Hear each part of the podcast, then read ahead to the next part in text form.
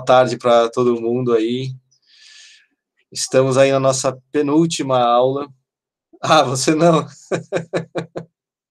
é, vocês não precisam, vocês podem e está tudo certo. É... é uma prerrogativa de vocês, vocês podem ficar tranquilos com relação a isso. Penúltima aula, né? A gente, é, semana que vem, a gente encerra o semestre, né? Hoje eu queria conversar um pouco sobre método, e semana que vem é, eu tinha proposto de conversar um pouco sobre é, antropologia e psicologia social, mas a gente pode fazer alguma outra coisa se vocês é, tiverem acharem melhor. Não sei como é que vocês estão também. É, como a gente teve os, os, colegas que apresentaram na semana passada, né?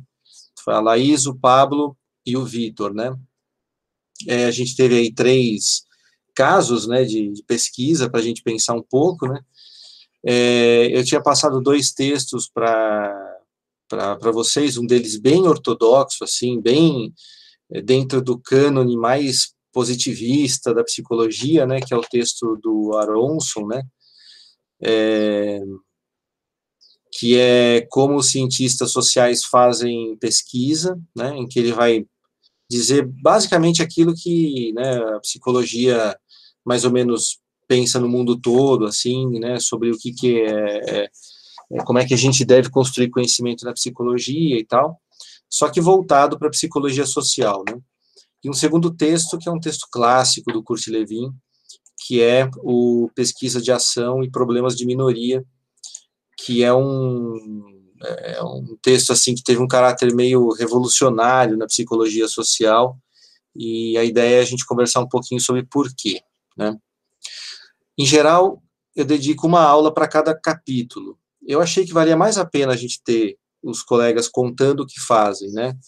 E passar mais rapidamente pelo texto do Aronson, porque é mais uma revisão de coisas que provavelmente vocês veem em outras disciplinas, é, do que ficar dedicando muito tempo ao texto do Aronson. De qualquer forma, vale muito a pena vocês lerem, se é que vocês já não tiveram essa discussão em alguma outra disciplina. Por quê? Porque tem algumas questões meio básicas de, de, de pesquisa nesse texto que eu não me lembro de ter tido na graduação. Então, é, é uma espécie de, de aula de metodologia é, ortodoxa, assim, é, é, sintética. É um capítulo sobre é, metodologia positivista na psicologia. Né?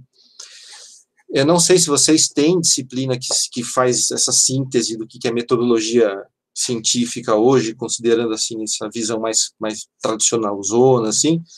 Se vocês tiverem, esse capítulo fica meio redundante. Se não, vale a pena vocês lerem, que tem algumas coisas que podem ser legais. Uma parte do que está aí, provavelmente vocês devem ter é, estudado com os colegas de análise do comportamento ou de alguma outra disciplina também. Então, eu achei que não era o caso da gente se dedicar tanto a esse capítulo, tá? Então, essa é a razão. E aí, achei que valia a pena passar para o do Kurt Lewin, que é, é passar mais rápido né, para o texto do Kurt Lewin, que é um, aí é um texto que tem tudo a ver com o que a gente está discutindo nessa disciplina aqui. Então, é, a minha ideia é a gente começar falando sobre o texto do, do Aronson, né? E depois, deixa eu colocar ele aqui na posição certa para poder ver. E depois a gente é, passa para o texto do Kurt Lewin. Então, esse do Aronson eu vou falar muito rapidamente, eu vou transmitir aqui para vocês. É, uma guia. Só para a gente ter aqui, uh, todo mundo ter acesso aqui ao, ao, ao, sumário do capítulo, né, visão geral do capítulo, é, eu imagino que vocês estejam vendo aí, né? Dá para todo mundo ver? Dá, beleza. E é um, um capítulo assim, ele, ele vai explicar algumas coisas muito, muito básicas, assim, mas que é, ressoa um pouco o que a gente falou nas outras aulas. Tem uma, um trecho que eu destaquei só no comecinho do, do capítulo aqui, só para vocês entenderem um pouco qual é a vibe da discussão, em que ele diz assim, né, que a psicologia é uma ciência, a psicologia social é uma ciência empírica, quer dizer, é, ela é uma ciência que tem a seguinte característica, e aqui está em amarelo, né? Numerosas observações pessoais são reflexões claras e precisas da realidade social, ao passo que outras ficam muito aquém do alvo. Para saber qual a diferença, nossas observações precisam ser transformadas em hipóteses que possam ser submetidas a testes científicos. As investigações de cunho científico são os árbitros autênticos em tais disputas. Então, vocês devem lembrar que eu falei que na, na, na visão clássica de ciência que vem da física, se você tem duas teorias que discordam, você transforma as duas em experimentos, né, num, num experimento, testa e vê qual das duas sobrevive. É isso que está aqui. E é isso que significa ser uma ciência empírica na maneira como está explicado aqui. Quer dizer que o que resolve as disputas intelectuais é o experimento ou a observação empírica, observação da realidade, observação, é, é, é, enfim, do, dos, dos fenômenos que acontecem no mundo real. Então, quando você tem uma reflexão, por mais que ela pareça correta, você tem que submeter sempre a um teste científico. Esse capítulo ele tenta explicar qual é a estrutura desse teste, né? Como é que a gente faz para submeter esse teste, né? E ele é, diz algumas coisas assim que vocês vão encontrar quando vocês forem ler artigos, assim, é mais ou menos isso que vocês vão encontrar, né? É, primeiro que assim, qualquer pesquisa, né? Então, vocês estão entendendo que isso aqui é a forma ortodoxa, né? Não é que eu concordo com tudo que está aqui, não, tá? Então, assim, um pesquisador, uma pesquisadora, né? Sempre vai começar a partir da formulação de uma hipótese. Então, vamos lá, vocês agora são estudantes de ensino superior, vocês não podem mais confundir hipótese e teoria, né? Aqui em casa, o meu filho mais novo, que gosta muito de ler esses, essas coisas de Stephen Hawking, né, aquele, esses livros de divulgação, assim, de física e tal, é, de vez em quando ele, ele briga comigo se eu confundo hipótese e teoria, porque ele já aprendeu com esses caras a diferença. Então, vocês não podem errar na hora de diferenciar uma coisa da outra, certo?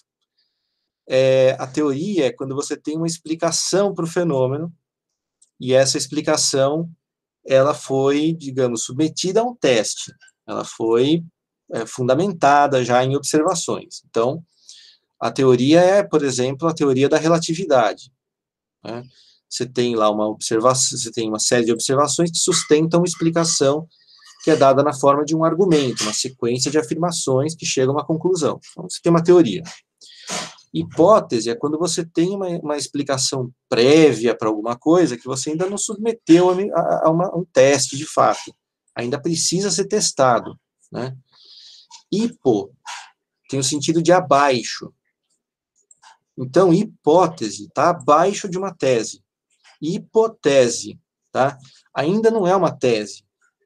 Tese é quando você tem a, a, a hipótese confirmada, ela se torna uma afirmação comprovada tese é uma afirmação ou uma negação, quer dizer, você está é, afirmando ou negando alguma coisa sobre a realidade, é uma, portanto, uma asserção, a gente usa, o termo é asserção sobre a realidade, que pode ser comprovada ou desmentida, pode ser verdadeira ou falsa. Então, isso é uma, é uma tese. Né?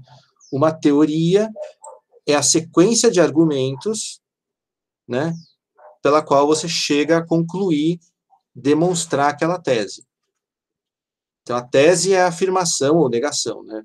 Sei lá, afirmação é alguma coisa do tipo metal, os metais expandem com o calor, alguma coisa assim. Isso seria uma asserção, né? A teoria é a sequência de argumentos que sustenta a tese, incluindo a própria tese. Hipótese é quando você tem uma explicação para um fenômeno que você ainda não comprovou. As hipóteses, elas podem surgir de teorias anteriores, né? Então, é isso que o, o capítulo está dizendo aqui, né? É, da onde vem as, a inspiração para as hipóteses de pesquisa, né? É, as hipóteses de, de pesquisa, elas... É, bom, primeiro que toda pesquisa começa por uma... Bom, nem toda, tá? Mas, assim, é, se supõe que, em geral, as pesquisas começam por alguma hipótese. Né? Você vê alguma coisa acontecendo e você imagina uma explicação de por que, que aquilo pode estar acontecendo. E aí você vai tentar investigar aquele negócio para ver se aquilo que você supôs acontece, está acontecendo por aquela razão de fato ou não. Você tem uma hipótese, e aí você vai ver se ela é verdadeira ou não. Essa hipótese, ela pode surgir de várias razões, várias, ela pode ter várias origens, pode vir de outras teorias, né, pode vir de uma teoria. Então, tem teorias que é, elas explicam um campo de fenômenos muito bem, mas de repente é, é, algum, algum investigador descobre um novo fenômeno naquele campo, que nunca tinha sido observado. Aí ninguém sabe se aquela teoria explica direito aquele novo fenômeno ou não. Então, assim, você, a partir da teoria que já existe, você formula uma hipótese de por que, que aquele novo fenômeno acontece. E aí você vai ver se aquilo é, é, acontece por aquela razão ou não. Para dar um exemplo, um exemplo, um exemplo brilhante, super contemporâneo, uma psicóloga brasileira, né, que para explicar por que, que as pessoas é, pararam de ficar em casa ao longo da pandemia, pensou na hipótese, né, da é, do social loafing, né, da, da como é que é, da vagabundagem social, né, chamada Beatriz Magalhães, numa outra aula, né, ela pensou que talvez a teoria do social loafing, né, possa explicar, né, por que, que as pessoas pararam de ficar em casa. E aí isso seria uma hipótese, né, para um novo fenômeno que nunca tinha sido observado porque a gente nunca tinha enfrentado uma pandemia como essa, tá? Então, é uma hipótese que vem de uma teoria já existente. Você tem hipóteses que vêm de achismo, de observações cotidianas. Você observa e pensa assim, pô, talvez seja por, por isso, espontaneamente, né? É, então, assim, as hipóteses podem vir de vários lugares. Quando ela vem de uma teoria, em geral, ela tende a ser mais forte. A hipótese é mais forte quando ela já vem ligada a uma teoria. Ela já está articulada com o conjunto da, de, é, ah. porque o Brasil. Isso. Beatriz Volpe, porque o Brasil deu errado, exatamente. é... Por quê? Porque você já tem uma sequência, né?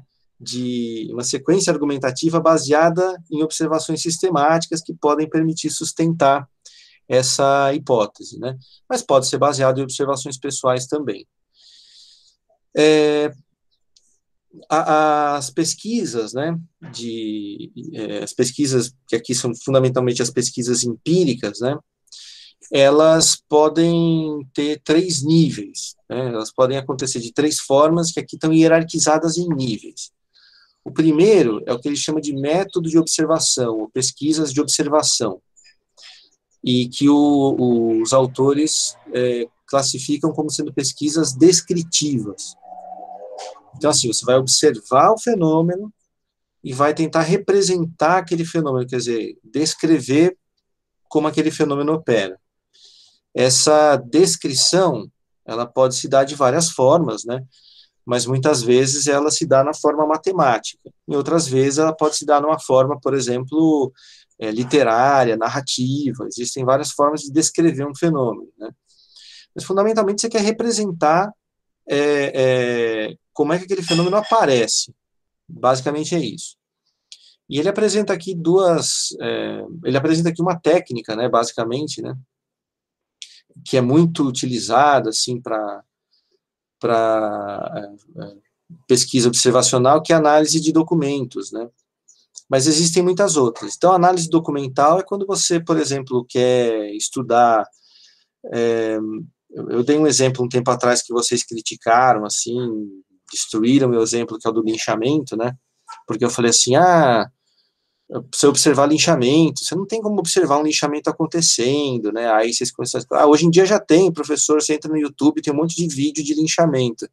Assim, ah, tá bom, vai, então vocês destruíram meu exemplo, mas é, antigamente não dava para você estudar linchamento acontecendo, porque você nunca está na hora que linchamento acontece, né? Você só pode observar de que forma, né? A partir dos relatos policiais, né? Então, se você é um psicólogo social querendo estudar né, linchamentos, como um colega meu já falecido fez, né? Uma tese sobre linchamentos, você tem que estudar os documentos. Mas o que, que você encontra nos documentos? Em geral, você encontra a descrição do que está acontecendo, né? Agora, você pode fazer, é, é, é, utilizar né, métodos de observação de várias formas. Então, por exemplo, é, uma parte muito grande do que eu fiz nas prisões foi simplesmente descrever o que estava acontecendo. Eu ia lá, ficava, sei lá, sete, oito horas lá dentro, chegava em casa e escrevia um diário. Então, diário de campo é uma técnica que vem da antropologia e que é uma técnica de descrição. É, uma outra forma de, de, de observar né, o que está acontecendo é você, por exemplo, filmar. Então, você monta uma situação né, em que você pode é, filmar uh, um fenômeno acontecendo.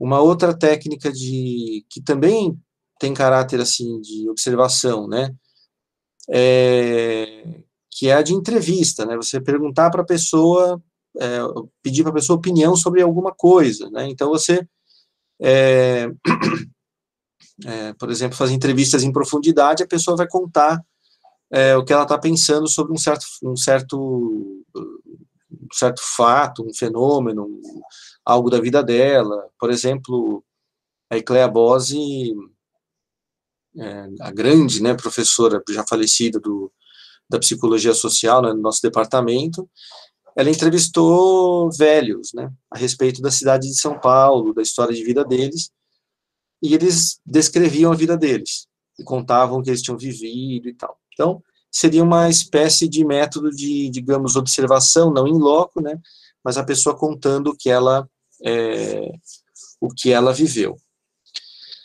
O Piaget, ele utilizou muito, muita técnica de observação, né? Então, ele usava um outro procedimento, ele acompanhava, é, assim, ficou famoso, né, que ele acompanhou os filhos dele, né, minuciosamente anotando o que os filhos dele faziam, é, registrando tudo num, num diário muito minucioso, que depois ele submeteu a uma análise muito rigorosa, assim, para desenvolver é, a teoria dele de desenvolvimento intelectual infantil. Uh, eu mesmo fiz uma pesquisa longa sobre, sobre transtorno de comportamento em crianças na graduação, que era por uma, uma, um método de observação diferente, que é por, pelo uso de escalas. Então, a gente filmava crianças em sala de aula, e depois a gente fazia assim, observava a criança por dois minutos, né, o vídeo, e aí a gente tinha um minuto para anotar todos os problemas de comportamento que a criança tinha exibido durante aqueles dois minutos. Então, observava dois minutos e durante um minuto anotava o que ela tinha mostrado. Depois observava mais dois e tinha um minuto para anotar. Então, fazia isso durante 30 minutos, por exemplo, né? E a gente anotava de que jeito? Tinha uma escala com todos os comportamentos que interessavam para a nossa pesquisa, é, de 1 a 5, para indicar o nível de intensidade de exibição do comportamento. Então, te observava por dois minutos e depois tinha um minuto para anotar os que ela tinha exibido. E a partir disso, a gente demonstrou que quando uma professora dizia que uma criança tinha problema de comportamento, é porque a criança tinha mesmo. Então, quando uma professora dizia, ah, fulano tem problema de comportamento, na hora que a gente observava várias crianças sem saber quais tinham problema de comportamento, quais não tinham, a gente pegava a média do nosso registro e as crianças que a professora tinha dito que tinham problemas, as, essas crianças tinham uma média significativamente mais alta de, de na, a pontuação delas era estatisticamente mais alta do que as crianças que a professora tinha dito que não tinham problemas de comportamento. Então, é uma técnica de observação. Entenderam? Né? observar os astros, como os físicos faziam lá, Copérnico, Galileu, tudo observação. Aí o que, que ele vai dizer? Que existem limites para o método de observação. Né? Porque o método de observação não te diz com precisão é, o, que é que está relacionado com o que, de fato. Né? Você, pode, é, você pode ter, por exemplo, a impressão de que, uh, sei lá, é, para dar um exemplo da, da, pesquisa que eu mencionei. Se você é, é, é uma professora em sala de aula, uh, dando aula para crianças, você pode ter a impressão de que crianças, de que meninos têm mais problemas de comportamento do que meninas, né? Mas simplesmente registrar do jeito que a gente fez, assim, ou observar simplesmente, descrever, não te diz se isso é verdade ou não. Né? Então, assim, a, a mera descrição do que está acontecendo não te revela se essas é, comparações, por exemplo, são verdadeiras ou não.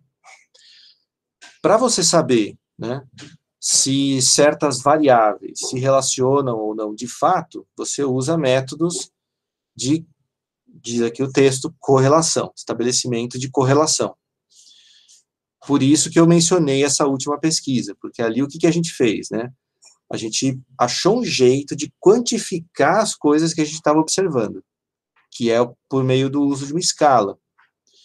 Quando a gente quantificou, a gente pôde usar um teste estatístico de correlação, que mostra o seguinte: quando uma variável muda, a outra muda também, né? É, no caso, a gente usou lá, né, por exemplo, Q quadrado, né? E a gente provou que meninos e meninas não tinham diferença no nível de distúrbio de comportamento observado por pessoas externas. Então, as professoras juravam que meninos eram mais problemáticos, né? Observando externamente, a gente não identificou isso, né? É, os métodos de correlação permitem que a gente faça esse tipo de análise. Então, assim, é, pessoas mais velhas têm, sei lá, mais propensão a serem é, conservadoras? Sim ou não? Né? Se você simplesmente registrar o que você observou conversando com pessoas de várias idades, você não tem como dizer isso, você tem que achar um jeito de transformar isso em dados que te permitam fazer esse tipo de análise. Bom, é, aqui, né, o que ele está, o que ele está propondo, né, é que a, a, a técnica para fazer isso é gerar dados qualitativos ou, né, ou dados quantitativos que permitam é, é, é análises estatísticas, tá?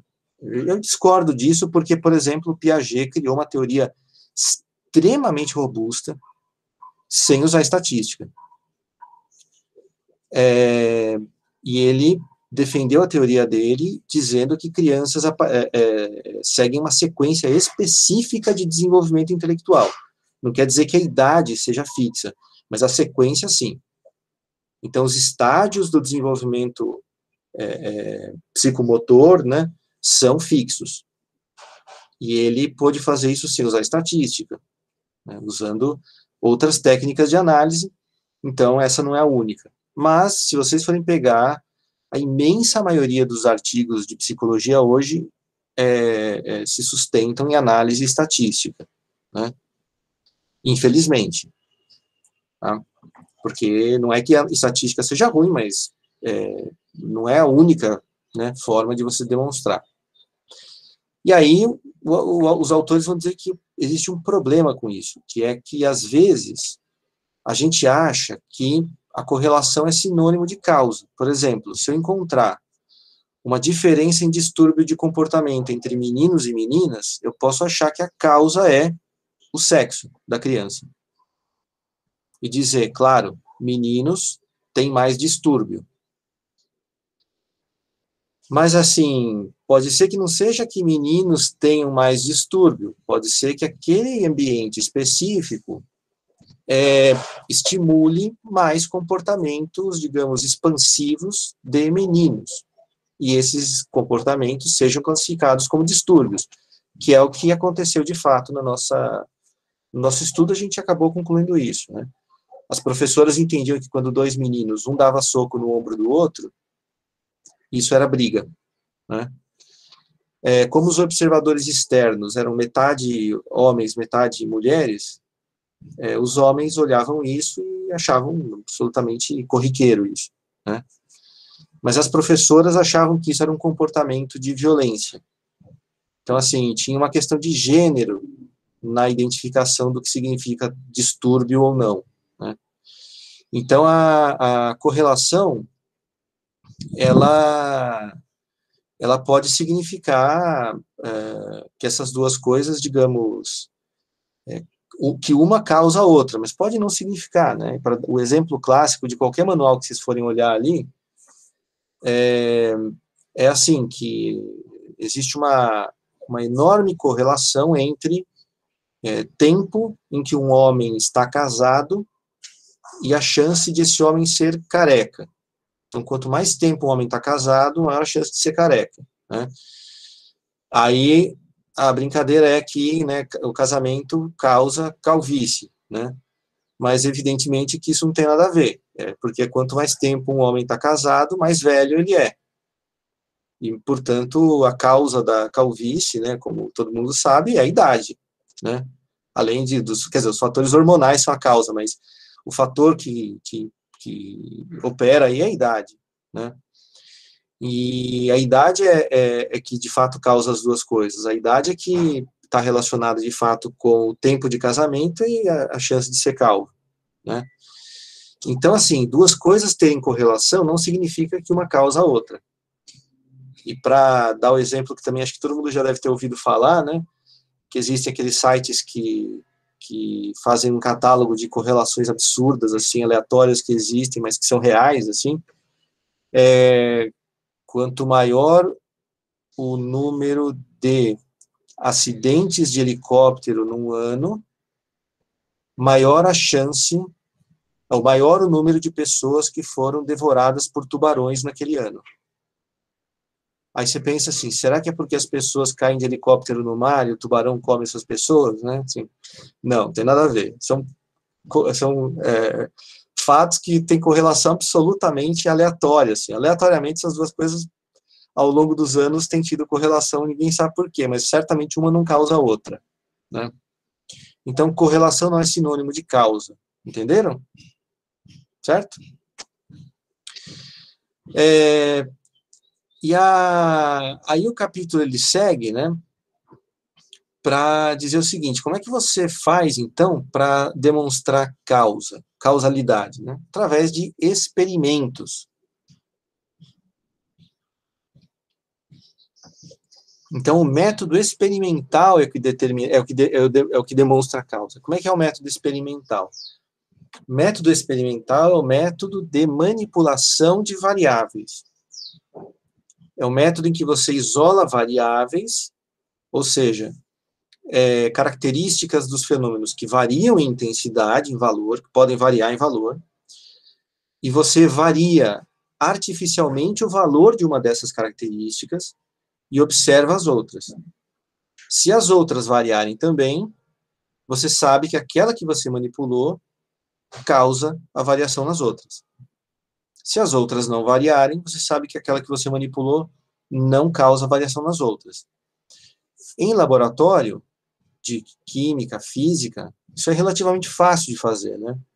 Você manipula o calor do ambiente, produz uma reação química e vê se ela muda. E aí você sabe que o calor, a temperatura, é, é, é, é causadora daquilo. Por exemplo, né? Acho que eu contei para vocês né, de uma uma pesquisa linda, linda, linda que eu tive a chance de conhecer. Eu fazia parte de um grupo que, que é, avaliava projetos de ensino médio, de ciência do ensino médio do Brasil inteiro. E os dez melhores iam para a reunião anual da SBPC, da Sociedade Brasileira para o Progresso da Ciência. Acho que eu contei para vocês que teve um ano que os dez que foram, né, dos dez que foram, assim, era só não era só escola pública, mas tinha muitos de escola pública que ficavam entre os 10, assim, era bem legal de ver. Um dos projetos era de uma moça do Pará, do interior do Pará, com a professora dela de biologia. e elas estavam querendo saber o que, que fazia com que uma certa flor, que só existe no, naquela região do Pará, o que, que fazia com que essa flor mudasse de cor numa certa época do ano. Se era a luz do sol, se era o calor, se era alguma outra coisa. Então elas puseram essa flor no laboratório da escola. O laboratório da escola, assim, gente, era um banheiro, tá? Era basicamente isso. E como é que elas fizeram para estudar isso, assim? Elas conseguiram encontrar uma sala com ar condicionado para tentar manter a temperatura estável e botaram a flor na janela para receber luz do sol. Uma outra flor elas puseram no escuro, sem o tal do ar condicionado. Aí elas foram mostrando quais desses fatores é que interferiam na variação da cor da, da flor. Aí elas queriam saber, depois elas descobriram que era, acho que era o, a temperatura. Aí elas queriam saber, então, qual era o, o a substância química da, da, da, planta que fazia a cor variar. E eu fiquei pensando assim, meu Deus, como é que elas fizeram isso? Numa escola pública do interior do Pará, elas usaram como solvente é, óleo de cozinha, álcool, as, água, as coisas que se, assim, mais inacreditáveis. E elas conseguiram encontrar qual era a substância da planta que fazia a cor mudar. E as pesquisas eram apresentadas para um, uma banca né, de professores de, de universidades é, públicas, né, assim, do Brasil todo, né? E elas apresentaram, assim, eram 30 professores, assim, então ia lá, a, os estudantes do ensino médio iam lá, imagina, para apresentar para a gente que era professor titular, né, do, do, do, Brasil inteiro, assim, né, a moça foi lá, apresentou, e quando ela saiu da sala, assim, né, os professores da biologia, assim, falaram assim, gente do céu, essa professora dessa menina é um gênio, ela está fazendo pesquisa onde? A assim, que a gente saiba em lugar nenhum. Se ela quiser uma bolsa no IMPA, eu consigo uma bolsa no IMPA para ela. Aí, sabe, foi assim, uma, uma, comoção, porque a pesquisa delas era linda e todo mundo ganharam a, o prêmio, que era uma visita ao Museu de Ciências de Barcelona.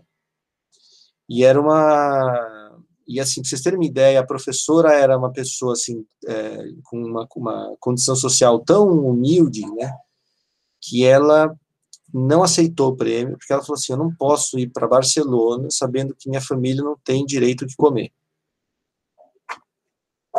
E aí a gente teve que substituir o prêmio dela. Então a gente trocou o prêmio dela por um notebook de, de última geração, assim, uma coisa assim, que aí a, o CNPq, que era quem financiava isso aí, aceitou fazer a troca, era, digamos, o valor seria mais ou menos o mesmo e tal. Mas era uma uma pesquisa, digamos, que segue esse cânone aqui.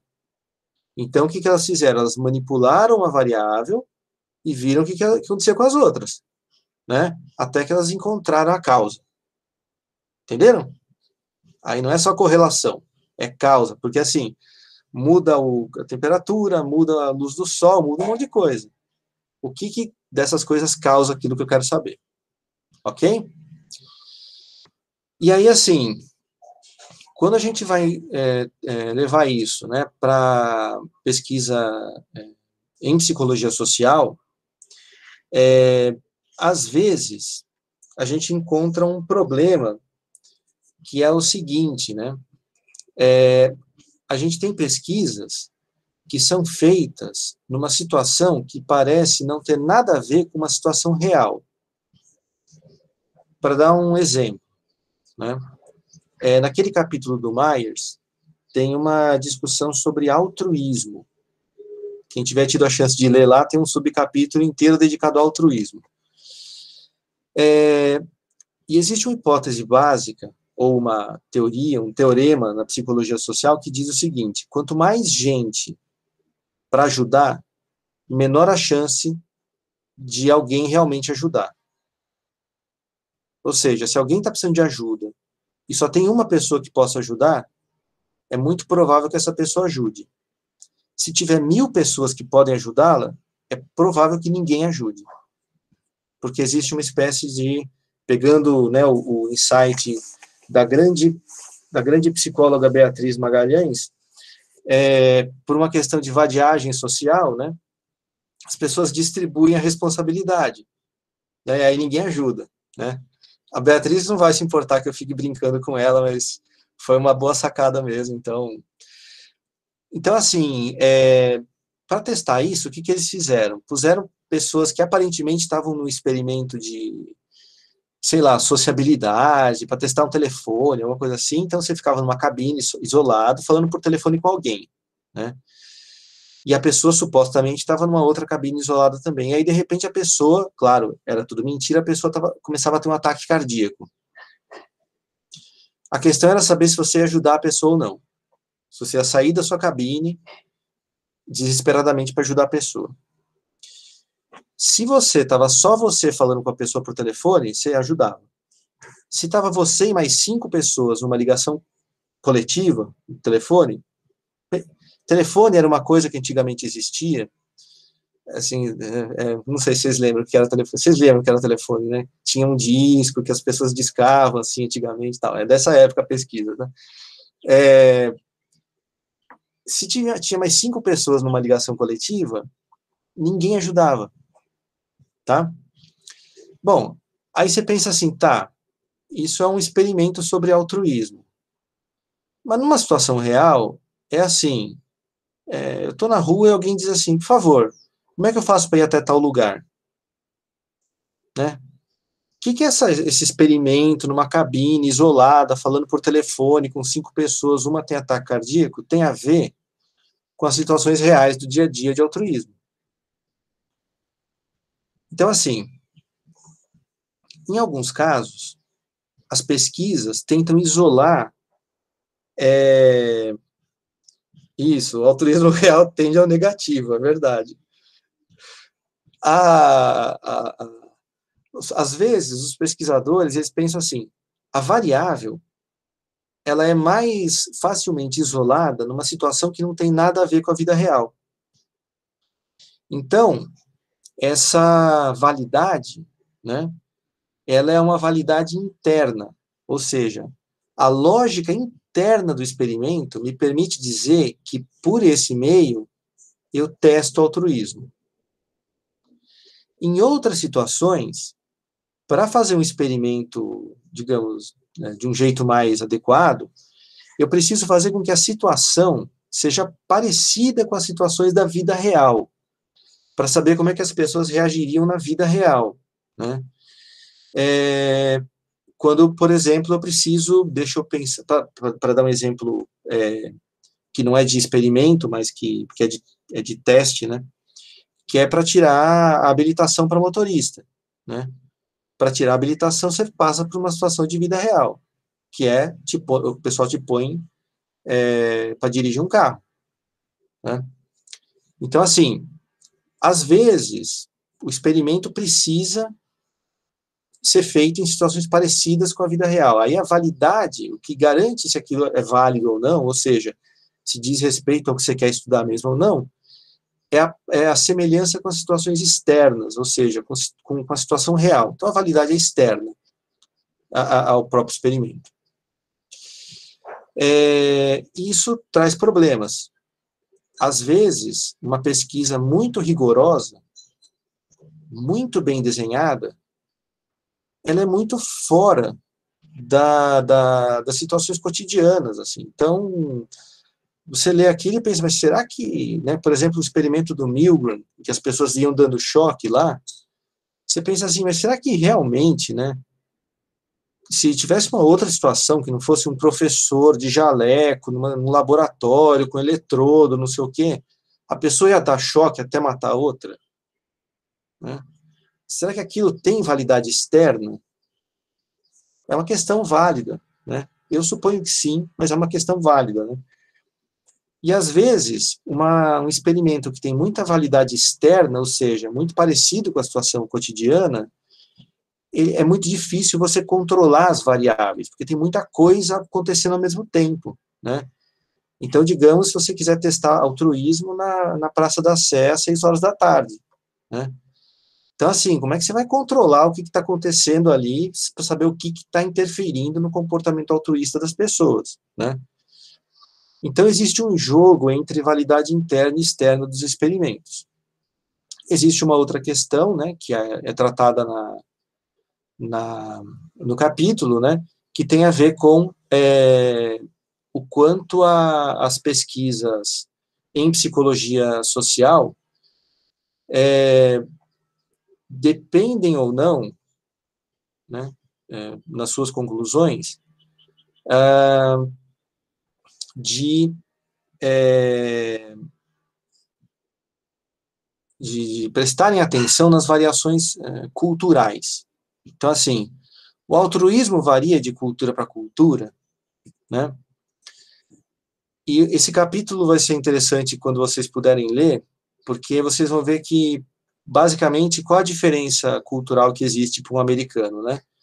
É que existem culturas individualistas, que são eles, e existem culturas coletivistas, que são os japoneses. Essa é, é basicamente é, é, a diferença cultural que existe para um, um, psicólogo norte-americano. Né? É, esse capítulo é escrito antes da China ganhar dos americanos no 5G e na, na inteligência artificial e na fusão na fusão nuclear e, na, e no computador quântico. Então, agora acho que o modelo de cultura coletivista vai ser a China para eles, mas é assim, é uma coisa que quem tem alguma leitura antropológica acha sempre muito pobre isso, sabe? Mas de qualquer forma, né? É, é difícil competir, é difícil competir, né? Não tem jeito, né? E, e, que dirá a gente, né? Então, é, Matheus, que dirá o Brasil, né? Que não tem, enfim, não tem nem o 5G, ainda tem o Bolsonaro, mas é, assim, é, os, os, psicólogos sociais é, norte-americanos tendem a considerar que as variações culturais, assim, têm uma certa importância, vai, mas que as nossas características fundamentais são universais, tá? Então, eles têm uma tendência universalista, né? A gente tem memes, é eu acho que a gente vai dominar o, o mundo a partir dos memes ainda em algum momento, assim. Eu acho que o, o a gente vai, a gente vai.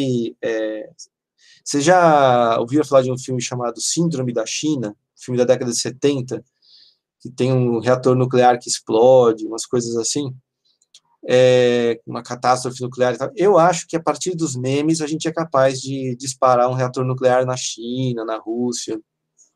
Não sei. Eu acho que a gente devia investir por aí. e a, a Gretchen evitou a guerra com o Irã, eu não sabia disso, mas eu acredito, eu acredito no poder da Gretchen mesmo. Nossa, recomendo fortemente que você vá atrás dessa história, é muito boa. Muito boa. Ah, é? Essa eu vou anotar aqui, peraí. Gretchen evitou a guerra contra o Irã, peraí. Essa eu não conhecia, mas já, já vai para o meu Google Keep aqui. Eu procurar daqui a pouco. Quando acabar a aula, meu próximo a próxima busca na internet vai ser como é que a Gretchen evitou a guerra contra o Irã.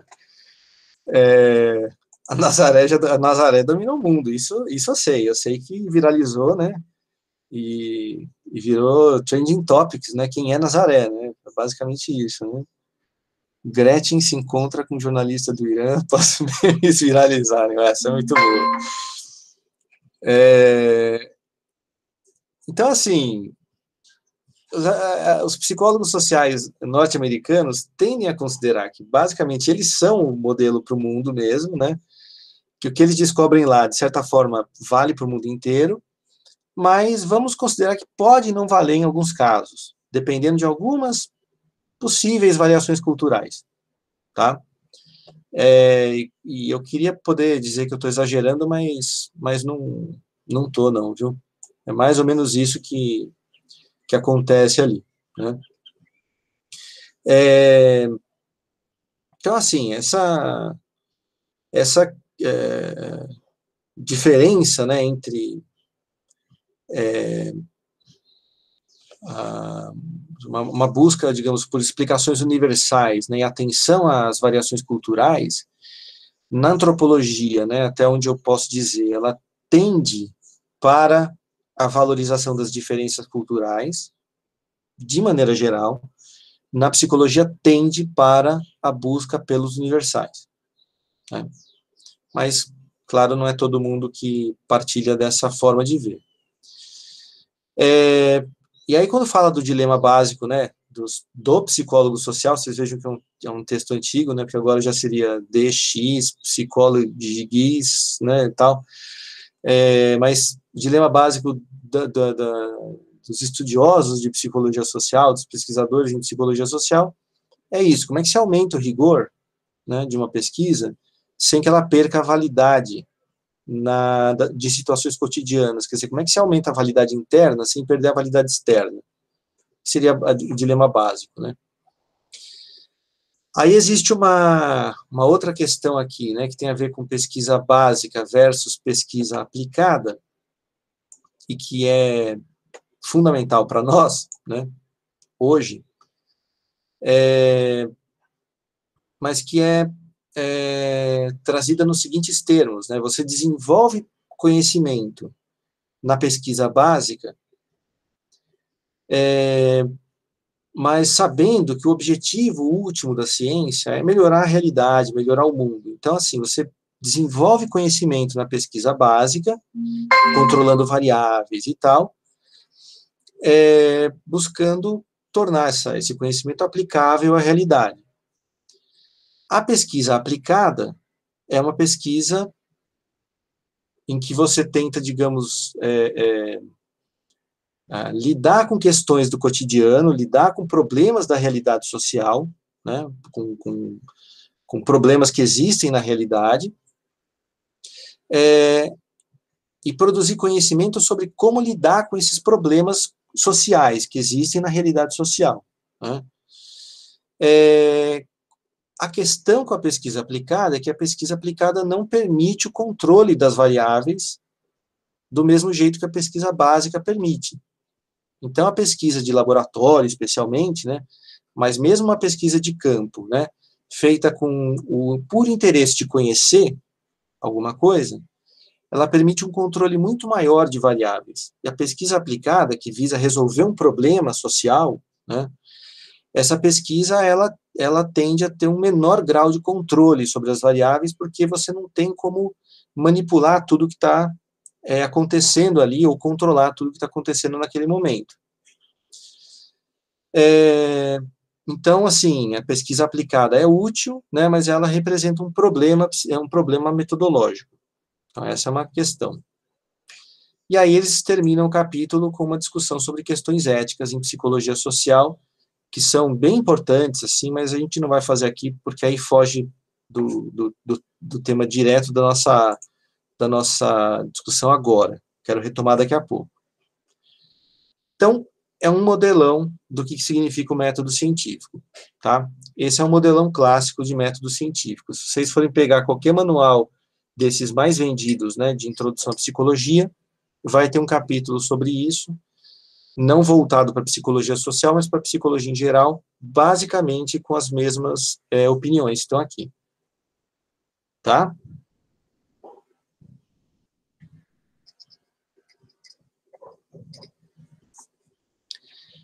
É, então, assim, eu tenho colegas que acham que isso tudo aqui é uma grande bobagem, né? Colegas, assim, mais críticos, assim, é, que isso aqui é tudo positivista, que isso aqui é um positivismo, que isso aqui é, visa dominar as pessoas e tal. É, eu tenho uma opinião pessoal, aí não é uma questão de vocês é, aí não é, não é parte de, do ensino da disciplina, mas é a minha opinião sobre isso, né? Esse modelo de ciência que foi desenvolvido para controlar, é, para compreender e depois controlar a natureza, né? é, se mostrou a, a, a estrutura mais eficiente, jamais inventada, já inventada pela humanidade, para dominar a natureza. Não, não existe muita dúvida disso, né? Se a gente coloca uma, uma população indígena, né, com seus recursos é, culturais e técnicos, em confronto militar contra é, uma nação ocidental que se baseia nessa estrutura de geração de conhecimento, não tem como a população indígena sobreviver. Num confronto direto, essa forma de produzir conhecimento gera um controle tamanho sobre a natureza que não tem como você comparar o resultado técnico das duas das duas é, formas de gerar conhecimento em termos do potencial, por exemplo, de produção de riqueza ou de, de capacidade de destruição. Então, assim, se a gente não reconhece esse, essa forma de, de criar conhecimento pelo que ela é, uma técnica de criar, de criar símbolos, né, que produziu um grau de controle sobre a natureza jamais alcançado antes pela humanidade, a gente não entende o que fazer com isso. Né? É, porque, assim, do mesmo jeito que pode gerar um grau de destruição incrível, né, também pode gerar. Então, do mesmo jeito que gera a Covid, isso aqui gerou a Covid, isso aqui gera a vacina contra a Covid. A gente não pode negar, né? Os indígenas com quem eu falo, aqueles que são mais é, instruídos na sua cultura, aqueles que são mais sábios, né? Durante a pandemia, se fecharam nas suas comunidades, assim. Eles confiam em Anderu, mas eles confiam em Anderu para as doenças indígenas. Isso é doença de brancos, assim, para doença de branco, eu vou guardar na hora que os brancos inventar uma, uma, um remédio. Enquanto eles não inventarem, eu vou ficar trancado na minha aldeia aqui, ó. Eu não sou besta, né? É, porque eles reconhecem assim, esse problema foi criado por, pelos brancos, né? usando a, a, cultura branca, ou ocidental, como a gente quiser chamar. É, eles não têm os recursos técnicos e culturais para fazer frente a essa desgraça que os brancos criaram. Quem tem? São os brancos. Então, não, tô, não sei se vocês entendem o que eu quero dizer. Não estou dizendo que isso é uma panaceia, que isso é um milagre, que isso é uma coisa maravilhosa e linda. Estou dizendo que isso aqui tem uma estrutura própria, tem características próprias. Se a gente não reconhece quais são essas características, a gente não consegue é, fazer a crítica disso, que é o que, uma das coisas que eu tenho tentado trazer durante a disciplina. Né? Então a gente não pode nem jogar fora isso aqui, nem dizer que é inútil. Por outro lado, né, a gente não pode dizer que isso aqui é positivista só, porque o positivismo, né, ele é uma corrente do pensamento sociológico, social, da filosofia e tal, que se apropriou disso para fazer uma filosofia da sociedade. Mas isso aqui é anterior ao positivismo. Isso aqui vem da física do Galileu. Positivismo é século XIX, Galileu é século XV, XVI, né? Então, assim, a, a, a gente tem que entender que é, isso aqui tem um poder incrível e, ao mesmo tempo, representa um perigo incrível, né? Isso aqui pode ser usado para dominação, e isso aqui pode ser usado para é, criar autonomia. Né? É, é, isso aqui, o grande problema disso aqui é que é, isso aqui por si só não nos permite saber para que lado o nosso mundo vai pelo uso disso aqui. Isso é um grande problema. Né? É, mas eu diria que a, a minha questão com, a, com o uso que se faz de, disso aqui num capítulo como esse é eles acharem que na psicologia social a gente constrói conhecimento exclusivamente com base nesse modelo. Eles acham que esse modelo é o que está operando hoje para nós. Né? E eu tentei mostrar ao longo da, desse semestre que não é verdade. Né? Que assim, isso aqui opera, opera como um ideal buscado assim, por muita gente. Muita gente está tentando isso aqui como um ideal. Na prática, é, e na teoria também, né, as ciências é, sociais estão muito longe de chegarem a, a esse cânone científico, é, estão muito longe de aplicarem isso com um grau de rigor minimamente parecido com as ciências exatas e naturais, assim, e, a, e questões filosóficas estão o tempo inteiro entrando aqui no nosso, no nosso uh, debate, de tal forma que eu diria o seguinte, né? Essa primeira frase que eu grifei aqui, numerosas observações pessoais é, é, são reflexões claras da realidade social, passo que outras não são tão claras, não são verdadeiras e tal, e para saber qual a diferença, né, nossas observações têm que ser transformadas em hipóteses a ser submetidas a testes científicos, eu já discordo disso de cara. Porque muitas dessas observações absolutamente essenciais para a gente poder pensar sobre a realidade social não são passíveis de serem transformadas em hipóteses científicas, pelo menos atualmente. O que, que a gente faz com elas? Faz de conta que não existem? Né? É, eu acho que a revista é, Political Psychology, né, Psicologia Política, vai lançar um, uma chamada para artigos a respeito de populismo. Né? Eu sou um, um, dos pareceristas da revista e os editores me chamaram lá para um debate por e-mail, assim, para eleger temas e tal, e aí o pessoal do mundo inteiro elegeu populismo né? É, a maior parte das coisas que a gente pode falar sobre populismo, que são importantes, a gente não tem como submeter a teste científico rigoroso, né? Quem apoia populismo é mais autoritário ou menos autoritário? Dá para estudar isso? Dá, né? Mas com esse grau de rigor aqui, fazendo experimento, fazendo, né, é, experimento de laboratório, não. Significa que você vai parar de estudar o assunto? Parar de produzir conhecimento? Não. Então, essa é a minha briga com esse capítulo. Tá? Não que isso não seja válido, não seja fundamental. Mas isso ainda não, ainda não é e talvez nunca seja é, a única forma de produzir conhecimento na nossa, no nosso campo. E aí existe uma questão, que é essa última aqui, pesquisa básica versus pesquisa aplicada. Na, no cânone clássico, essas duas coisas são completamente separadas. Pesquisa básica visa criar conhecimento. Pesquisa aplicada visa criar conhecimento prático, para resolver problemas sociais. Qual a diferença entre uma coisa e outra? Né? Eu discuti numa outra aula com vocês. É, a gente poderia assim dizer que o problema, a questão básica aqui é como é que a gente define problema. Né? Na pesquisa básica, problema é uma pergunta que você quer responder. Por exemplo, o Sol vai explodir algum dia? Pergunta que você quer responder. Na pesquisa aplicada, problema é uma coisa que você acha ruim e que você quer melhorar no mundo. Na pesquisa básica, né, problema é uma pergunta a ser respondida. Na pesquisa aplicada, problema é uma coisa que precisa ser resolvido.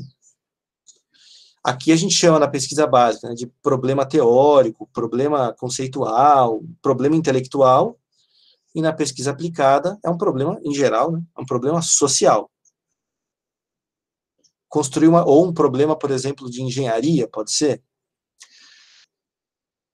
mas é uma coisa que é, digamos, é um obstáculo, uma dificuldade, uma coisa ruim e que precisa ser resolvida.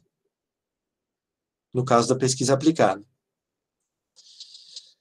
Então, a, a pesquisa básica, ela tem, ela tem uma busca puramente intelectual. A pesquisa aplicada, ela tem uma busca que a gente poderia chamar de uma busca moral, ética, política como eu falei em outra aula. É de transformar alguma coisa da realidade. No cânone clássico, né, essas duas coisas ficam meio separadas. Mas o Pablo e a Laís mostraram para vocês né, que eles não conseguiram separar essas coisas. Eles foram absolutamente incompetentes como pesquisadores ortodoxos. Né? eles se mostraram péssimos é, doutorandos para o nosso programa, porque a Laís, por exemplo, não conseguiu botar a tribo dela, tribo eu estou usando de, de forma por brincadeira, ninguém usa tribo mais, né? Assim, ela não, não conseguiu botar a tribo dela no laboratório, tipo assim, isolada da pandemia, para continuar estudando eles lá no laboratório dela, né? Ela precisou é, é, parar o que ela estava fazendo por causa de um problema social, que é a pandemia. Ou seja, incompetente. É, o Pablo, a mesma coisa, né? O Pablo, assim, ele, Pablo já foi mais esperto, né? Ele fez uma coisa mais parecida com esse pessoal aqui. Ele pensou, bom, eu preciso estudar movimentos sociais, então eu vou criar um laboratório, né? Ninguém vai saber que está no laboratório. Eu vou criar um laboratório de movimentos sociais, né? Eu vou fazer um movimento social artificialmente para mim mesmo, sem ninguém saber, né? Que é só para o meu estudo de doutorado. Vou convencer um padre, né? Padre Jaime, a chamar os fiéis dele para fazerem vários movimentos sociais e vou estudar o negócio lá. é, brincadeiras à parte, né? Mas você sabe que, que teve um caso, né, de um, de um antropólogo que, que foi um escândalo, isso há muitos anos atrás, né, que ele ele foi acusado de ter criado uma comunidade indígena para ele estudar é, aqui no Brasil, é um antropólogo francês. Assim, ele recrutava jovenzinhos e levava uma comunidade dele, ele que tinha criado a comunidade, assim. Pegava o jovenzinho, então assim, aí já é, né? Vocês percebem qual é o problema disso, né? Enfim. Mas o, o é, depois vocês procurem essa história, eu não lembro dos detalhes, mas é um escândalo isso daí. Quando você tem pesquisa feita, né, é, em situação em que o, o, o objeto da pesquisa é a própria interação, né, é muito difícil você garantir a realização de pesquisas é, que sejam assim tão distantes da realidade social que você possa isolar as variáveis que você quer estudar o que está acontecendo e é, é, desenvolver uma teoria com, com e desenvolver uma, uma descrição com elevado grau de controle de variáveis ou alguma coisa assim. Pelo contrário, né? A grande parte das coisas que a gente estuda é, na, na psicologia social exige que você esteja em campo para poder até descrever o que está acontecendo. Né? E quando você tira do contexto em que as coisas estão acontecendo, muitas vezes você destrói o fenômeno. Porque vejam bem, a, a, a gente pode estar tá interessado, para dar exemplo, o exemplo do linchamento, né? A gente pode estar tá interessado em entender agressão, violência, alguma coisa assim. Mas vocês percebem que é, uma coisa é eu estudar agressão. Por exemplo, é, um pai bater no filho. Ou é, um marido agredir a, a, a esposa. Ou um policial agredir uma pessoa na rua, segurança no Carrefour que agrediu o cliente e matou. Uma coisa é agressão. Outra coisa é linchamento. Linchamento é um episódio específico, é um fenômeno específico. Né? O nome, estão perguntando o nome, se for do pesquisador, eu não lembro agora. Mas vocês procurem antropólogo francês, escândalo, indígenas, Brasil, acho que vocês vão encontrar, assim, deve ser primeiro, segundo link do Google, talvez. É, porque eu não quero, eu não quero, eu não quero entender agressão, eu quero entender o, o fenômeno em si do linchamento. Se eu separar em pedaços, se eu tirar, assim, vou, vou estudar, vou criar uma situação artificial em que eu possa estudar aspectos do linchamento, eu posso, mas eu não vou ter a situação específica em que aquilo acontece e não vou poder saber como evitar que aquilo aconteça, inclusive. Então, assim, existem muitas situações em que não dá para você fazer pesquisa a não ser é, no próprio campo. Agora, é, eu diria que de maneira muito mais é, é muito mais é, radical até, né, no sentido de, de ser mais incisivo nessa, nessa afirmação, mesmo quando você busca fazer esses experimentos assim mais separados do cotidiano, psicologia social estuda interação e nós como pesquisadores, para estudarmos interação, sempre estaremos interagindo com as pessoas. Vejam bem, para dar o exemplo de um experimento belíssimo, que é o do Milgram, sobre, com choques lá, das pessoas dando choque até matar o outro e tal. É, aquilo lá é um experimento e acabou? Não, gente. Aquilo ali, o Milgram submeteu aqueles participantes da pesquisa dele a um estresse psicológico tamanho que a gente pode supor, né, que muitas daquelas pessoas talvez nunca tenham se recuperado daquele experimento. Porque elas saíram dali pensando, eu matei alguém. Não é uma coisa trivial. É só um experimento? Não é um experimento. Vamos pensar num mais simples, que é o do Solomon Ash, aquele das linhas, né?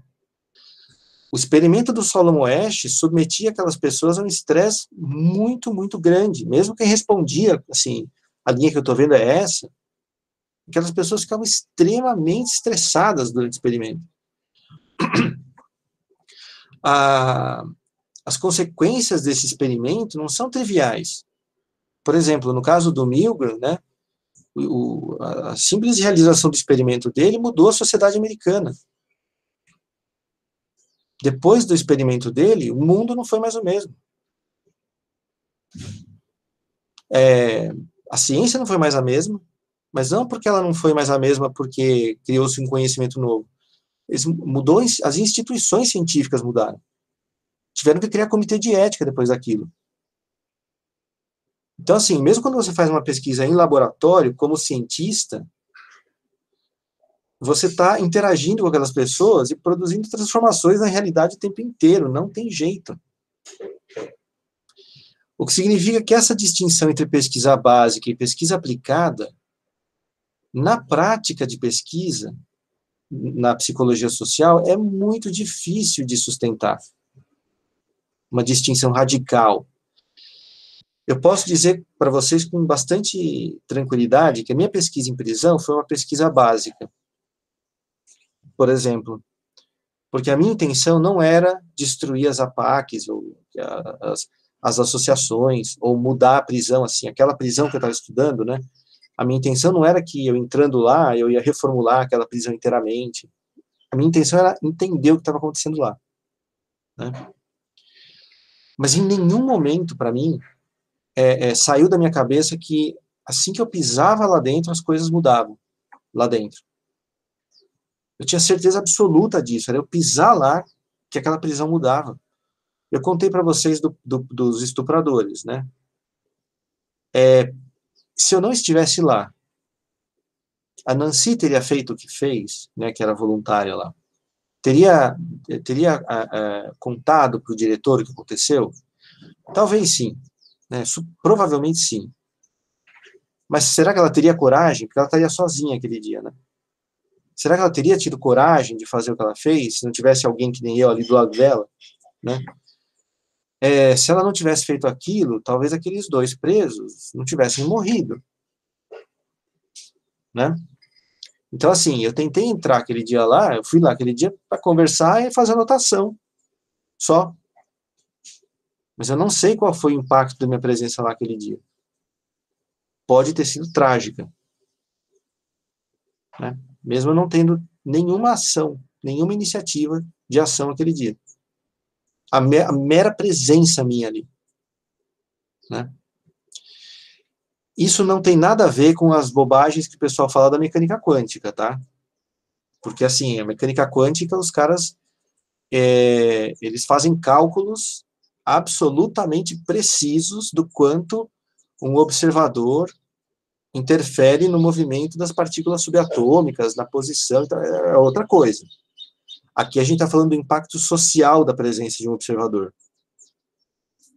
Né? Então, assim, a presença de um observador, ela transforma o fenômeno de uma forma que a gente não tem como saber como é que é, que está tá se transformando ali. E eu acho que a, a, a pesquisa do Vitor não tanto, né, mas eu trouxe por ser uma, uma, uma eu acho uma bela pesquisa em psicologia social e ambiental, é, e por mostrar um exemplo de método também, bem, eu acho bem interessante também. A do Pablo e da Laís mostram diretamente como a presença do observador interfere diretamente no que a gente vai é, encontrar como resultado. E a gente não tem como fazer a separação, portanto, por quê? Entre pesquisa básica e aplicada. Porque mesmo que eu não queira aplicar meu conhecimento na transformação social, é, eu já estou transformando enquanto eu estou estudando nesse contexto. E isso cria um problemaço para nós. Tá? Daí que vem o Kurt Levin.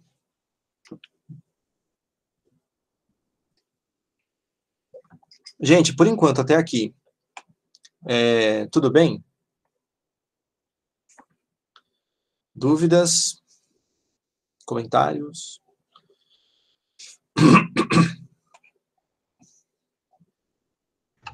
Então, talvez o que diferencie hoje a pesquisa básica e aplicada é a intenção original de você estar fazendo aquele estudo. Então, a pesquisa básica ela tem como intenção essa compreensão, essa descrição do, do fenômeno, e a aplicada vai trazer essa questão mobilizadora, né? Eu estou pesquisando para algo e não algo em si. E, de qualquer forma, isso vai ter interferência, o fato de você estar tá lá vai fazer isso também, ser lido de uma outra forma. E eu acho que até faz parte da própria pesquisa falar, né? O fato é, é também um dado, uma variável. Né? O fato do observador estar tá lá também é uma coisa que atrapalha, não, mas interfere no seu fenômeno. Isso também faz parte da própria pesquisa. É um grande círculo, assim, né? não tem como escapar disso. Exato, exato, assim, não, é, eu, eu, eu diria que a, você tem, é, acho que uma diferença muito importante mesmo é essa, né, quer dizer, você desenha a sua pesquisa para ser fundamentalmente uma busca por conhecimento, uma busca por transformação. Agora, você pode ter uma busca por transformação que não gere conhecimento? Pode.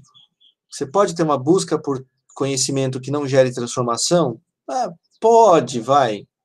Em extremos, assim.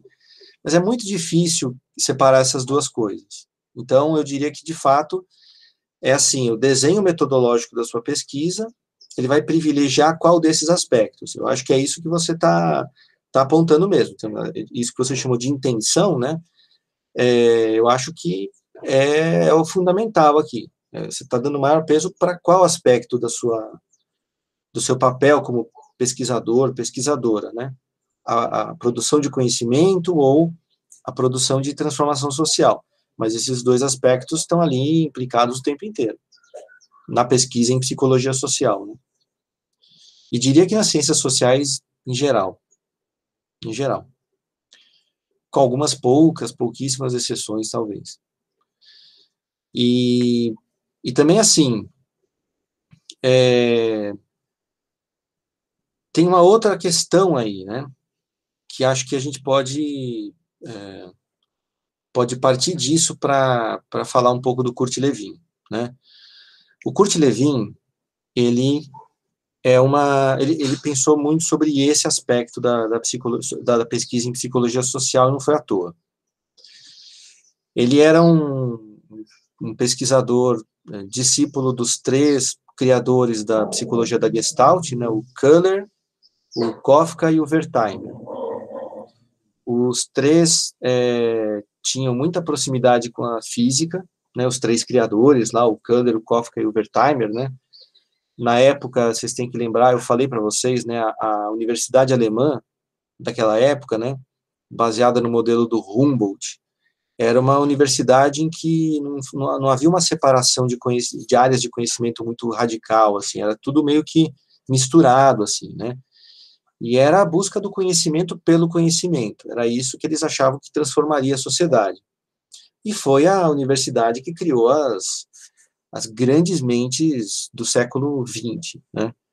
E a gente pode eh, fazer como crítica é, se perguntar se essa universidade teve alguma coisa a ver com a derrocada brutal que a sociedade alemã viveu especialmente ali, né, no, no período do nazismo, mas em princípio, né, é, não há muita dúvida de que esse modelo universitário foi o responsável pelas grandes revoluções científicas dos séculos 19 e 20, inclusive nas ciências sociais, é, incluindo aí Marx, é, Weber, Freud, é, Jung, né, mesmo Freud sendo tendo estudado em Viena, Viena era uma, um país ali no, no, no, no, no campo de influência alemão e as universidades eram muito marcadas pela influência da universidade, modelo universitário alemão.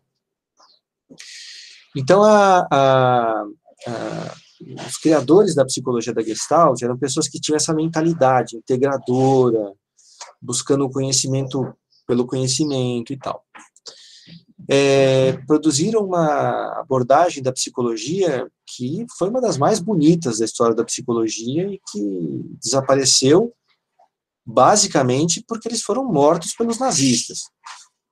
Porque é, ela estava no auge no período do nazista, mas como os grandes proponentes eram todos judeus, praticamente, com exceção do Köhler, né, é, eles foram perseguidos e tiveram que ou fugir ou foram mortos. Então foi uma abordagem da psicologia que morreu porque foi dizimada, basicamente, né?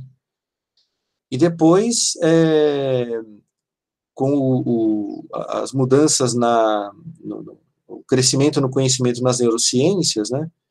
Não havia como essa abordagem dar uma resposta para essas novas é, informações em neurociências que pudesse, digamos, articular com essa abordagem da psicologia. Ela acabou ficando meio que é, caindo em desuso, se tornando meio anacrônica a partir da, da década de 60.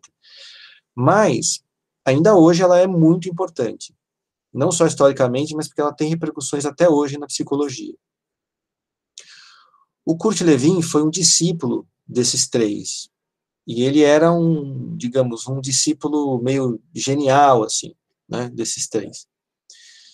E ele era um judeu, foi perseguido pelos nazistas, e no mesmo momento em que o, os três, né, o Köhler, o Kafka e o Wertheimer, fogem para os Estados Unidos, ele foge também. Quando eles vão para os Estados Unidos, o que, que eles encontram nos Estados Unidos? Behavioristas. Um tipo de gente que eles nunca tinham visto antes seres de um outro mundo, né? É, por que que isso é importante, né? Porque na Alemanha eles representavam meio que um jeito de pensar típico da academia alemã. Essa coisa de que você deve observar o fenômeno na sua totalidade, essa coisa integradora e tal, né? Quando eles vão para os Estados Unidos, eles estão na contramão do pensamento acadêmico norte-americano, que é vamos, vamos dividir nas partes constituintes, né, o pensamento atomista, elementarista e tal, vamos buscar fazer experimento, é, buscando as variáveis mínimas que interferem no fenômeno, estão na contramão da forma como os americanos pensam. Então, é, o Köhler, o Wertheimer e o, e o Kafka, por mais que fossem grandes gênios, assim, e foram recebidos com muito respeito pela Universidade Americana, tiveram papel de, prestígio, tudo, sem dúvida, mas eles, digamos, foram sendo passados para trás, né, foram sendo deixados de lado. O Kurt Lewin, não.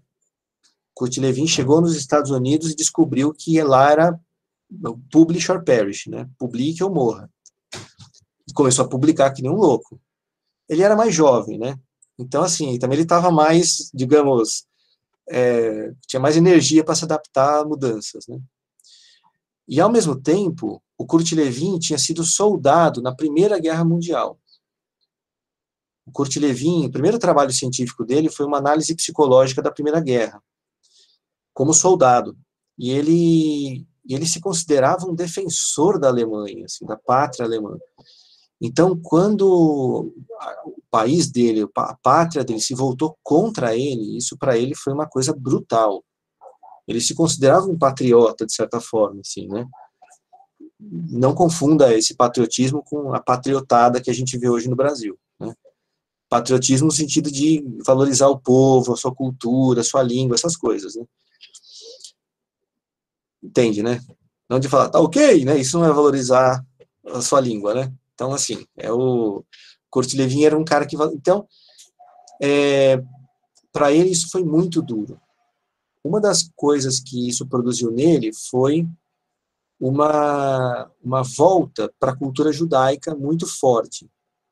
Então, ele, ele concluiu né, que era necessário que a criança judaica fosse ensinada a desconfiar dos, digamos, dos ocidentais, dos europeus, né, porque ele, ele pensava assim, historicamente, todas as vezes em que nós, é, judeus, nos aproximamos, em algum momento nós fomos traídos. E o resultado foi catastrófico. Então, as crianças têm que saber que isso pode acontecer. Né? Eu não diria que ele chegou a ser um sionista, eu não saberia dizer isso. Né?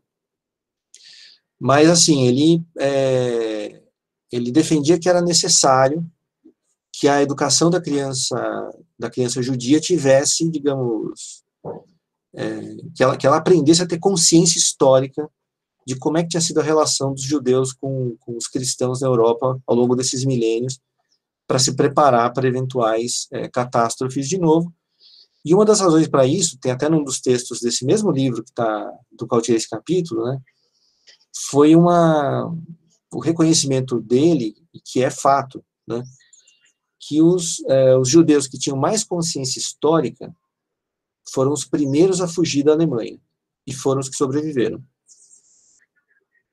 Aqueles que tinham tido, é, que mais estudavam a história de conflitos entre judeus e cristãos, que tinham ele, ele, ele coloca assim, a, cuja consciência histórica era milenar, ou seja, que tinham estudado ao, como é que tinha sido isso ao longo de milênios, que tinham isso bem presente, foram aqueles que, quando Hitler começou a botar as manguinhas de fora, falaram, isso não vai dar certo. Né? Para dar um exemplo disso, né, um, um autor é, que para mim é muito importante, que é o Horkheimer, né, que era um desses autores assim que tinha essa consciência, em 35, 34, 35, Pablo talvez saiba, ele já tinha transferido todo o fundo da, da, da Fundação de Pesquisa Social para os Estados Unidos. Que ele falou, isso não vai dar certo. Então, sim, assim, o, o Hitler sobe, acho que em 33, em 34 ele já tinha transferido tudo para os Estados Unidos. Porque ele já tinha percebido que aquilo ia ser uma catástrofe, né? Enquanto é, outros grupos judaicos que tinham uma, uma, digamos, uma, um desejo mais de se integrar, assim, não, não, não, vamos apagar nossas diferenças e tal, sucumbiram primeiro. Foram aqueles que os nazistas mataram primeiro. Né? Então, tem uma, um aspecto da, da, da, biografia do Kurt Lewin que é importante a gente perceber, porque isso deu para ele uma, uma consciência muito aguda do perigo. Né?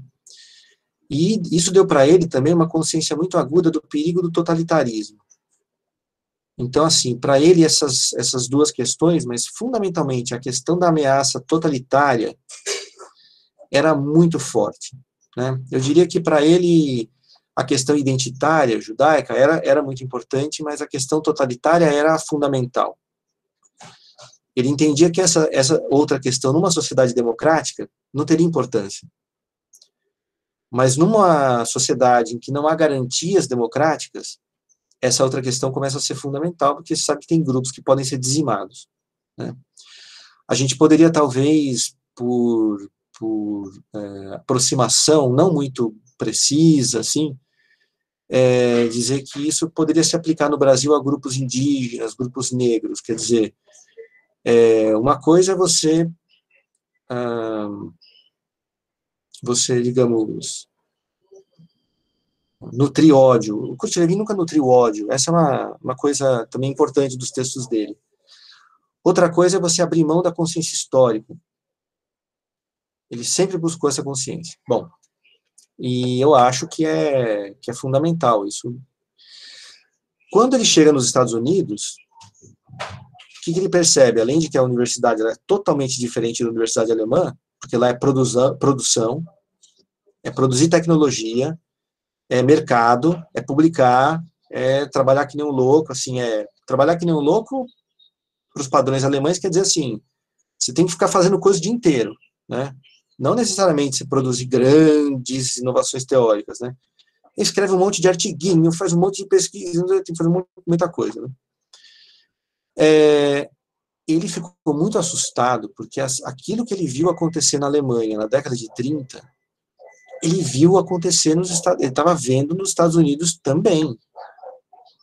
Um antissemitismo muito forte, grupos é, que defendiam movimentos, que defendiam, é, forças totalitárias, é, muito forte, e ele ficou muito assustado. Porque ele pensou, se os Estados Unidos é, caem num regime totalitário, a esperança para a humanidade acabou. Então, como psicólogo social, o que, que ele buscou fazer, né? Ele buscou fazer pesquisas que impedissem o perigo totalitário nos Estados Unidos. Assim, o que, que eu faço como psicólogo para impedir que isso aconteça aqui? E ele tinha uma hipótese. A hipótese dele era a seguinte: se eu sou um. um uh, uh, uh, bom, eu vou tentar evitar as teorias de Gestalt, porque vocês não, provavelmente não, não estudaram ainda, mas assim. É, eu sou determinado, eu como indivíduo, eu sou determinado, de certa forma, pelo contexto é, do grupo em que eu me encontro. O grupo em que eu me encontro é determinado pelo contexto da sociedade em que eu me encontro também. Isso é parte dos princípios da Gestalt. Mas ele, diz, ele, ele defende o seguinte, que a, o clima de uma sociedade é, industrial, como a americana, era muito marcado pelo clima do local de trabalho. As pessoas passavam muitas horas por dia nos seus locais de trabalho o jeito como o local de trabalho se organiza, ele propunha como uma hipótese, marca a psicologia das pessoas muito fortemente. Então, o, o, as pessoas, os, os norte-americanos, eles se organizam de maneira muito marcada pela forma, pelo clima do seu local de trabalho. Se o local de trabalho for democrático, a tendência é que as pessoas sejam mais democráticas. Se o local de trabalho for autoritário, a tendência é que as pessoas sejam mais autoritárias.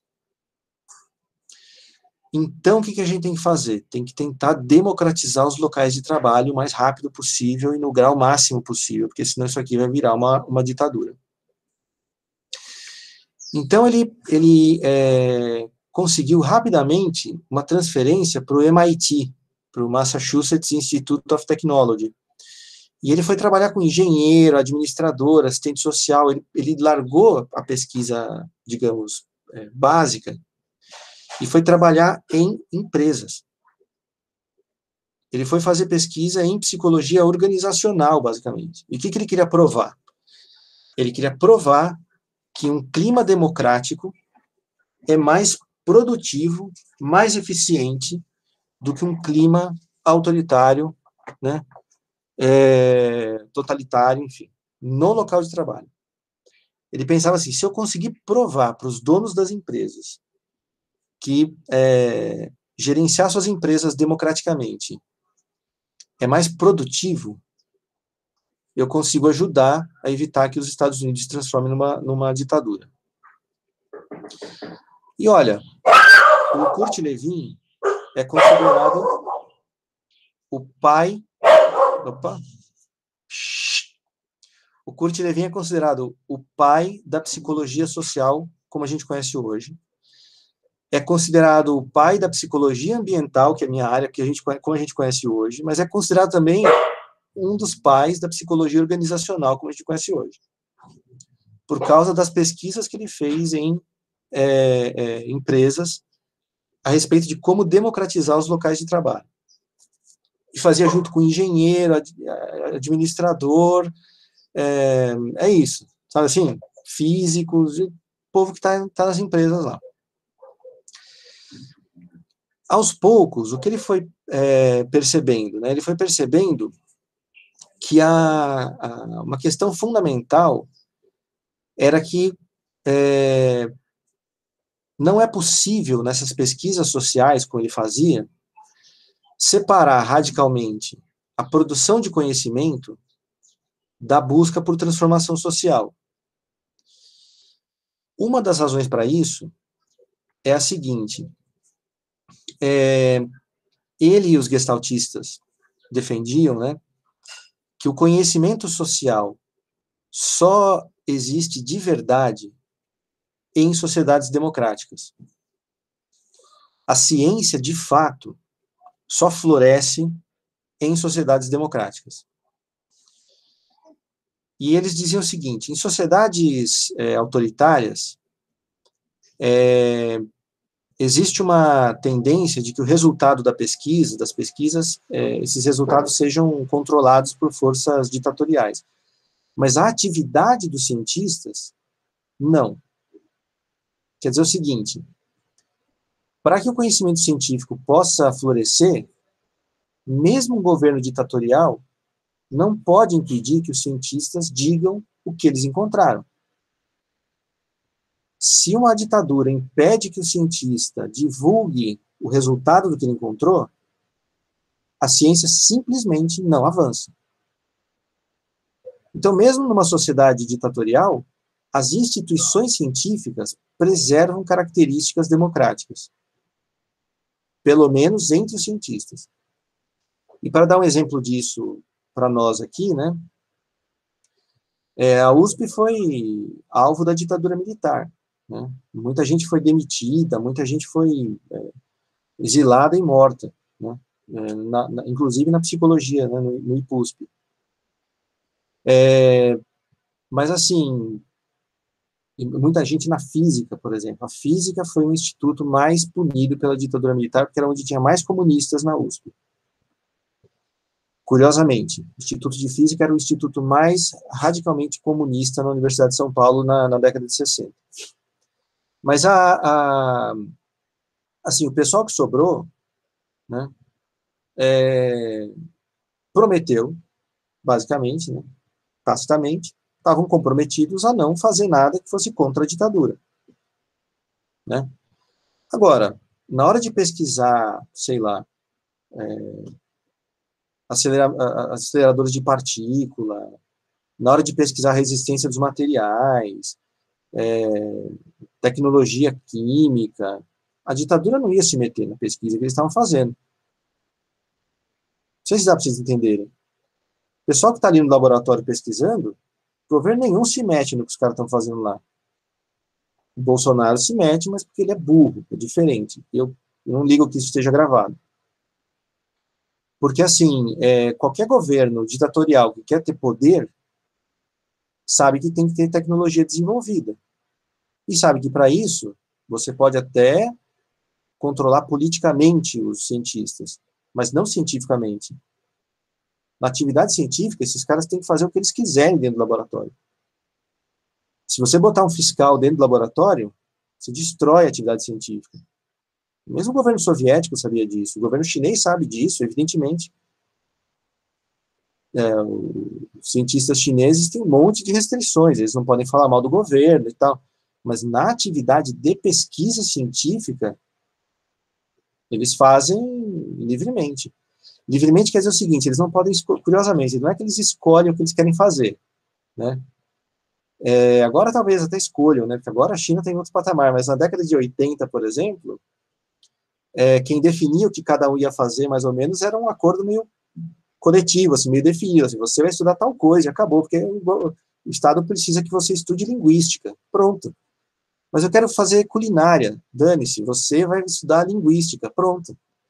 Agora, como especialista em linguística, a pessoa tinha que estudar linguística e pronto. Significa o seguinte, para fazer pesquisa social, você não tem outro jeito a não ser interagir com as pessoas e produzir conhecimento sobre o que as pessoas estão fazendo. Ou seja, você tem que observar as pessoas com a maior liberdade possível, senão você não conhece o que as pessoas estão fazendo. Uma sociedade ditatorial é uma sociedade que não, não se conhece. Uma sociedade é, totalitária é uma sociedade que é inteiramente dominada e, portanto, o grau de conhecimento que essa sociedade tem sobre si mesma é muito baixo. As sociedades que, de fato, sabem quem são, são as sociedades mais democráticas, em que as pessoas têm mais liberdade para produzir conhecimento sobre a própria vida social. Ou seja, não é possível produzir conhecimento de fato sobre a vida social, a não ser que você fomente um clima democrático na vida social. Ou seja, você só pode ter, de fato, uma psicologia social plenamente desenvolvida, operando, florescendo, numa sociedade democrática. Vou dar um exemplo bobo, mas que é verdade. Quer dizer, é, onde é que surgiram as grandes revoluções no conhecimento sobre a vida sexual das pessoas? Nos Estados Unidos. Lá aquelas pesquisas de Master e Johnson, não sei o quê. Por quê? Porque no Brasil é que não ia surgir.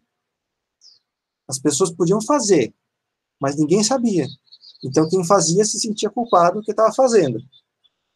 Aí, quando nos Estados Unidos, lá, né, Masters e, John, Masters e Johnson fazem abertamente, todo mundo começa, fazem abertamente as pesquisas, né, todo mundo começa a saber que todo mundo está fazendo. Aí, então, todo mundo, tá, todo, mundo tá, todo mundo sabe que todo mundo está fazendo. Não sei se vocês conseguem entender a consequência disso. A democratização do conhecimento implica que as pessoas saibam, sabem melhor quem são de fato. E isso transforma a vida social. Não tem como você produzir conhecimento sobre a vida social sem transformar a vida social, e não tem como você é, produzir conhecimento sobre a vida social numa sociedade cuja, cujas relações sejam fundamentalmente autoritárias. Então, essa, esse princípio que estava operando no pensamento do Kurt Lewin leva ele a propor o seguinte: é, um cientista social ele tem, ele tem que ter um princípio ético fundamental, que é a promoção da democracia. Qualquer pesquisa é, em ciências sociais, qualquer pesquisa social, vai, ela só pode partir de um princípio ético fundamental que é o da democracia. Ou seja, qualquer pesquisa, ela tem que ter um norte ético. Portanto, não existe uma pesquisa que possa se dizer puramente uma pesquisa básica, livre de qualquer juízo ético ou moral. Se uma pesquisa é, social não tiver como princípio a promoção da vida democrática, a consequência é ela promover condições, ou ela colaborar, ou ela ser indiferente à promoção de condições para que o conhecimento científico seja impossibilitado. Então, assim, a pesquisa, ela deve sempre promover um incremento das relações democráticas, do teor democrático das relações sociais. Sempre. Quando a gente vai para campo, na nossa cabeça tem que estar assim: meu objetivo é aumentar o teor democrático das relações sociais que se estabelecem aqui. Ou a gente faz isso, a gente tem isso na nossa cabeça, ou a gente não está fazendo pesquisa social de fato. Ou a gente está servindo algum outro propósito. Isso, vocês percebam que ele não era um marxista, né? Isso, isso que eu estou apresentando para vocês é completamente diferente de princípios, por exemplo, marxistas ou da teoria crítica, né? É, significa, além disso, que, assim, toda vez que você vai a campo, existe já um problema social a ser atacado que é o da ausência de democracia. Então, assim, não existe nenhuma sociedade que seja plenamente democrática, né? E ele tem vários trabalhos que mostram como manter relações democráticas é difícil. É, chegar a relações democráticas é muito difícil. E manter é muito mais difícil ainda. Então, assim, toda vez que você vai a campo, isso deve ser um problema já de base. Eu estou indo a campo sabendo que um dos meus objetivos é estudar quais são as condições que impedem o teor democrático das relações. Ou, se não existem coisas graves impedindo, como eu faço para aumentar a democracia? Então, sempre existe um problema social de base na pesquisa, na pesquisa é, social. É, agora, a, a, o Kurt Lewin nesse texto que eu passei para vocês, ele ele vai mostrar o seguinte: ele, como pesquisador, ele começou a ser chamado por uma série de grupos, né, nos Estados Unidos, assim, é, para ajudar a resolver problemas, né? E ele achava isso importante, bom, então. Então, assim, é, você tem, sei lá, um grupo. Vou, dar um exemplo, vamos dar um exemplo contemporâneo nosso. Né? Você, você teria lá, um, um, movimento consciência negra da USP, é, procurando, sei lá, vocês da psicologia, para ajudá-los a pensar sobre como acolher estudantes é, de baixa renda na universidade, ou estudantes negros ou indígenas, enfim, na universidade de uma forma tal que o ingresso seja menos traumático ou não seja traumático, né? Ele começou a receber uma série de demandas assim. Conforme ele foi ficando famoso, né, porque ele foi ficando, as pessoas começaram a procurá-lo para ajudar com isso. Então, o que ele percebeu? Ele percebeu o seguinte: ele, como pesquisador, é, ele tinha que entender que o objetivo dele era nunca tirar das mãos dessas pessoas o poder da decisão sobre o que fazer. Porque se ele tirasse o poder da, das mãos dessas pessoas e passasse para do especialista, que seria ele, ele estaria diminuindo o teor democrático das relações entre os, as pessoas do grupo, que aí vira uma intervenção tecnocrática. Uma outra coisa é que, assim, se essas pessoas estavam procurando o, o, o Kurt Levin, é porque elas estavam achando que elas precisavam de um auxílio externo. Para quê? Porque elas não estavam, elas não estavam conseguindo encontrar as condições para resolver elas próprias o problema que elas estavam vendo.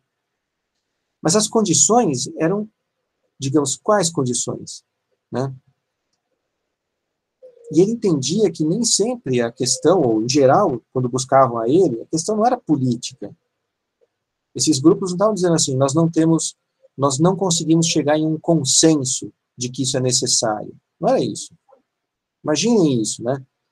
O, o, o levante indígena pede para que vocês ajudem a, a, a, a, planejar o acolhimento de estudantes indígenas na USP. Existem questões políticas? Existem, né? Mas a busca não é, não é assim, a gente quer que vocês é, façam parte de um partido político. Não é isso. Eles vêm buscar vocês, e de fato vêm, como psicólogas e psicólogos. Não é como militantes. Ou seja, o que, que eles vêm buscar em vocês? Né? Eles vêm buscar em vocês a, a expertise técnica e metodológica. Então, uma outra coisa que, que ele é, é, concluiu, né, e está tá aí no texto, né, é de que essa ação ela deve sempre se pautar pelo máximo rigor científico possível. Sim, é, é, é resolver uma, uma questão social não implica que a gente deve ficar tranquilo de aceitar menos rigor. É, é, o máximo rigor que for possível naquele contexto, esse é que deve ser buscado. Aliás, é mais importante do que a, a pesquisa básica. Porque vocês imaginem o seguinte, né? É, se a gente erra numa pesquisa básica, a gente constrói uma teoria errada. Se a gente erra numa pesquisa aplicada, a gente pode levar pessoas à morte. Então, como técnicos, a gente não pode se dar o luxo de baixar a guarda, de aceitar menos rigor. De uma outra coisa que, a, que não está nesse texto, mas que está implicado, está implícito nesse texto, mas que se tornou meio que uma, uma regra assim na, na, na psicologia social, né? É de que o máximo de democracia é obtido quando a demanda vem do próprio grupo. Quando não são os pesquisadores que chegam até o grupo e dizem assim: olha, vocês aí do núcleo de consciência negra, vocês precisam acolher melhor os estudantes negros, porque eles estão é, sendo mal acolhidos na USP. Sim, pode ser que eles digam assim, ah, tá, pode ser. Né? Mas quando a demanda é externa, o desejo, o problema, a definição do contexto todo é externa ao grupo. Você já tem um elemento é, de imposição externa à própria dinâmica do grupo. E o Kurt Lewin é, dá vários exemplos no texto, e todos os exemplos são exemplos em que o grupo buscou auxílio. O grupo é que foi pedir ajuda. Por quê? Porque nesses casos o grupo democraticamente, quando é, quando é democraticamente, né, mas o grupo que pelas suas próprias condições internas é, concluiu pela existência de um problema. A gente, como psicólogo, a gente entende isso quase intuitivamente. Né?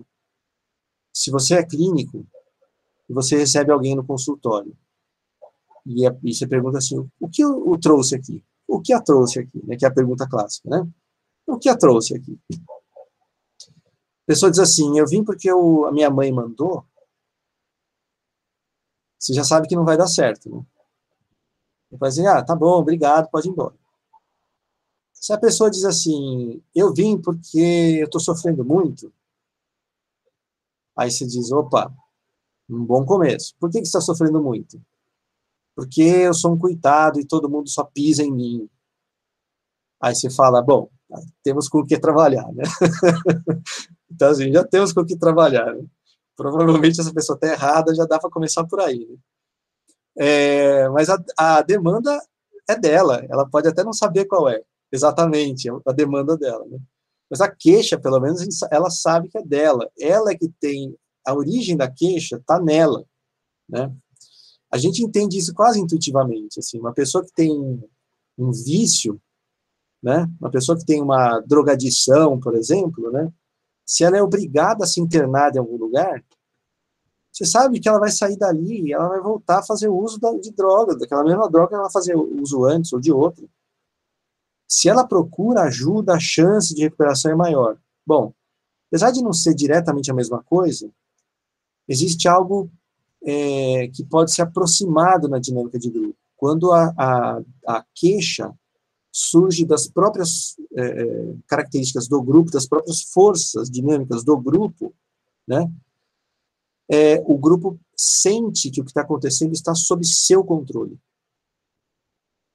E quando esse grupo busca uma ajuda externa, é papel desse auxiliador externo jamais tirar o controle do grupo. O grupo é que mantém o controle sobre o que está acontecendo o tempo inteiro. E o que é que esse técnico vai fazer?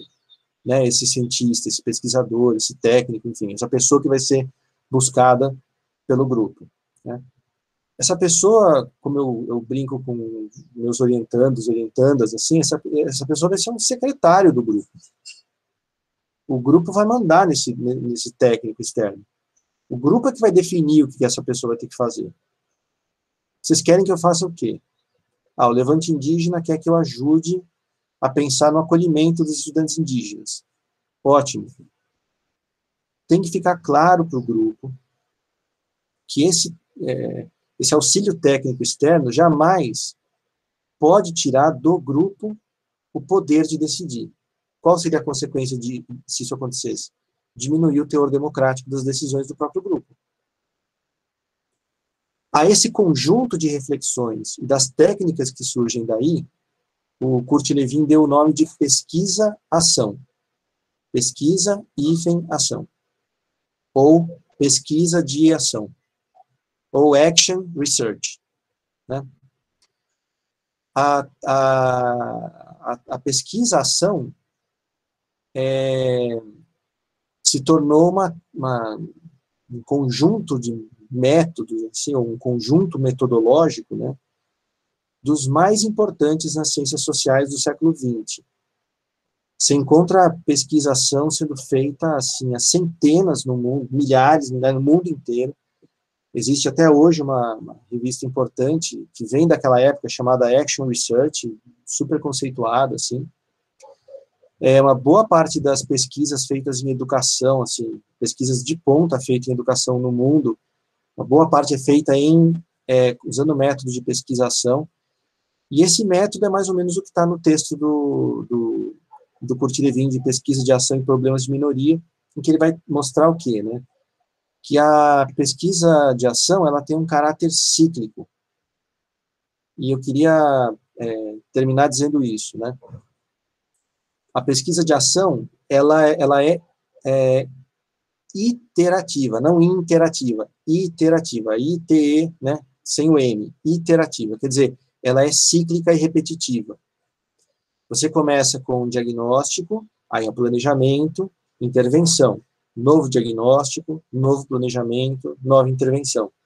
E você vai assim até que o problema seja visto como resolvido ou suficientemente é, é, resolvido, vai, não resolvido, mas suficientemente é, atacado. Né? Ele dá um exemplo que para nós é meio chocante, que é o exemplo da guerra. Ele diz assim, olha, qualquer é, exército profissional usa é, esse modelo iterativo. É diagnóstico, planejamento, intervenção. Diagnóstico, planejamento e intervenção. Na pesquisa social, a gente tem que saber que não tem outro jeito. É assim que a gente precisa é, é, se estruturar. E o momento do dia, todos esses momentos têm que ser planejados e monitorados com o máximo de rigor, máximo de rigor científico. A, o caráter iterativo desse trabalho mostra o seguinte, que você não pode deixar uma intervenção enquanto o último diagnóstico, né, a última avaliação, não tiver mostrado que o problema esteja mais ou menos resolvido. Né? Eu, eu não sei se eu já dei esse exemplo para vocês, eu vou dar esse exemplo e aí, e aí eu termino. Uma pessoa que, enfim, que é até bem conhecida, é uma pessoa muito boa, na verdade, é, que teve uma, uma intervenção, enfim, avaliem, qual, avaliem o que vocês acham dessa intervenção. É uma pessoa da, da área da psicologia. Super respeitada numa, numa comunidade, numa área de ocupação em São Paulo, numa favela em São Paulo. Descobriu, acho que eu contei para vocês já, descobriu que é, a polícia estava entrando lá de noite e batendo em jovens e meio que barbarizando pessoas da comunidade lá. Ela ficou muito irritada com isso, sem falar com ninguém. Ela montou uma tocaia de madrugada. Uma pessoa que tinha livre trânsito lá. Ela entrava e saía, conhecia os traficantes, conhecia todo mundo. Montou uma tocaia, uma câmera e filmou a polícia descendo porrada em gente da comunidade. Pegou essas imagens e mandou para uma rede de TV. E essa rede de TV passou no horário nobre, e isso foi visto pelo Brasil inteiro e virou um baita escândalo. Muitas, muitos PMs foram demitidos. O que vocês acham que aconteceu em seguida? Piorou a vida da comunidade. A PM esperou três, quatro meses até a poeira baixar, né? Quando a poeira baixou, a PM entrou nessa comunidade, mas arrebentando até onde eu sei, essa pessoa, essa pessoa que filmou nunca mais pôde entrar na comunidade, porque o, o, os próprios moradores expulsaram ela de lá. É, porque, assim, é, vocês percebam o que é você fazer uma intervenção sem planejamento? O que é você entrar num lugar sem você ter feito diagnóstico, planejamento e monitoramento? O que você faz pode ser catastrófico. Por isso que o rigor científico, então assim, eu, eu, eu, eu disse que esse modelo não, não, nem sempre a gente pode usar, né, esse modelo que está no primeiro capítulo aqui, nesse que eu estou mostrando para vocês aqui ainda, né, nem sempre a gente pode usar esse modelo aqui, mas a, a assim, é, a gente deve usar todos os recursos de método que a gente puder para garantir o máximo possível de rigor na produção de conhecimento naquele caso. É conhecimento qualitativo que é o mais rigoroso? Então é o qualitativo que a gente vai usar. É entrevista? Então é entrevista. É questionário? Então é questionário. É, a gente não pode abandonar uma comunidade, um grupo, que seja, numa pesquisa desse tipo, é, sem ter é, alguma garantia, né, de que a gente sair de lá não vai transformar a vida daquelas pessoas no inferno.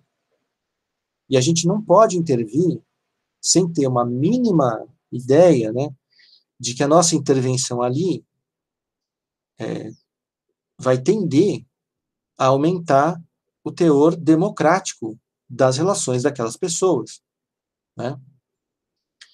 Então, assim, quando quando você não sabe, não tem como garantir essas coisas, a melhor coisa que você faz é não é, é assim, entrar quieto, sair calado. Porque assim, as pessoas nas, nas suas comunidades, nos seus grupos, desenvolvem formas tradicionais de lidar com seus problemas. Podem não ser ideais, mas pelo menos elas têm as suas formas. Se você não sabe fazer melhor, não se meta. Né? Por outro lado, a questão de, de método, que é o que eu quis trazer para nós aqui, né, é de que a pesquisa de ação, né, a pesquisação, ela, na minha opinião, ela só poderia ser pensada por alguém da psicologia social. Não, não porque outras áreas não teriam a capacidade, né? outras áreas não teriam um problema específico que a psicologia social enfrenta, que é de você ter um grupo pedindo, por exemplo, assim, me ajude a lidar com uma questão de liderança aqui dentro. A gente tem um problema, nós não temos líderes para. Vou dar um, um exemplo bobo, e até por brincadeira, mas assim, se o PT quisesse chamar a gente para pensar em problemas de liderança, né? Sim, nós temos uma questão com liderança, gente. O que, que a gente faz? Não existe ninguém para substituir o Lula. Como é que a gente lida com isso, né? Você percebe que isso é um problema de psicologia social, né? Claro que é um problema de é um problema de de ciências políticas também, obviamente, né? Mas é um problema de psicologia social, porque assim, você precisa pensar o seguinte, como é que eu faço para fomentar nos grupos, né, lideranças, assim, né?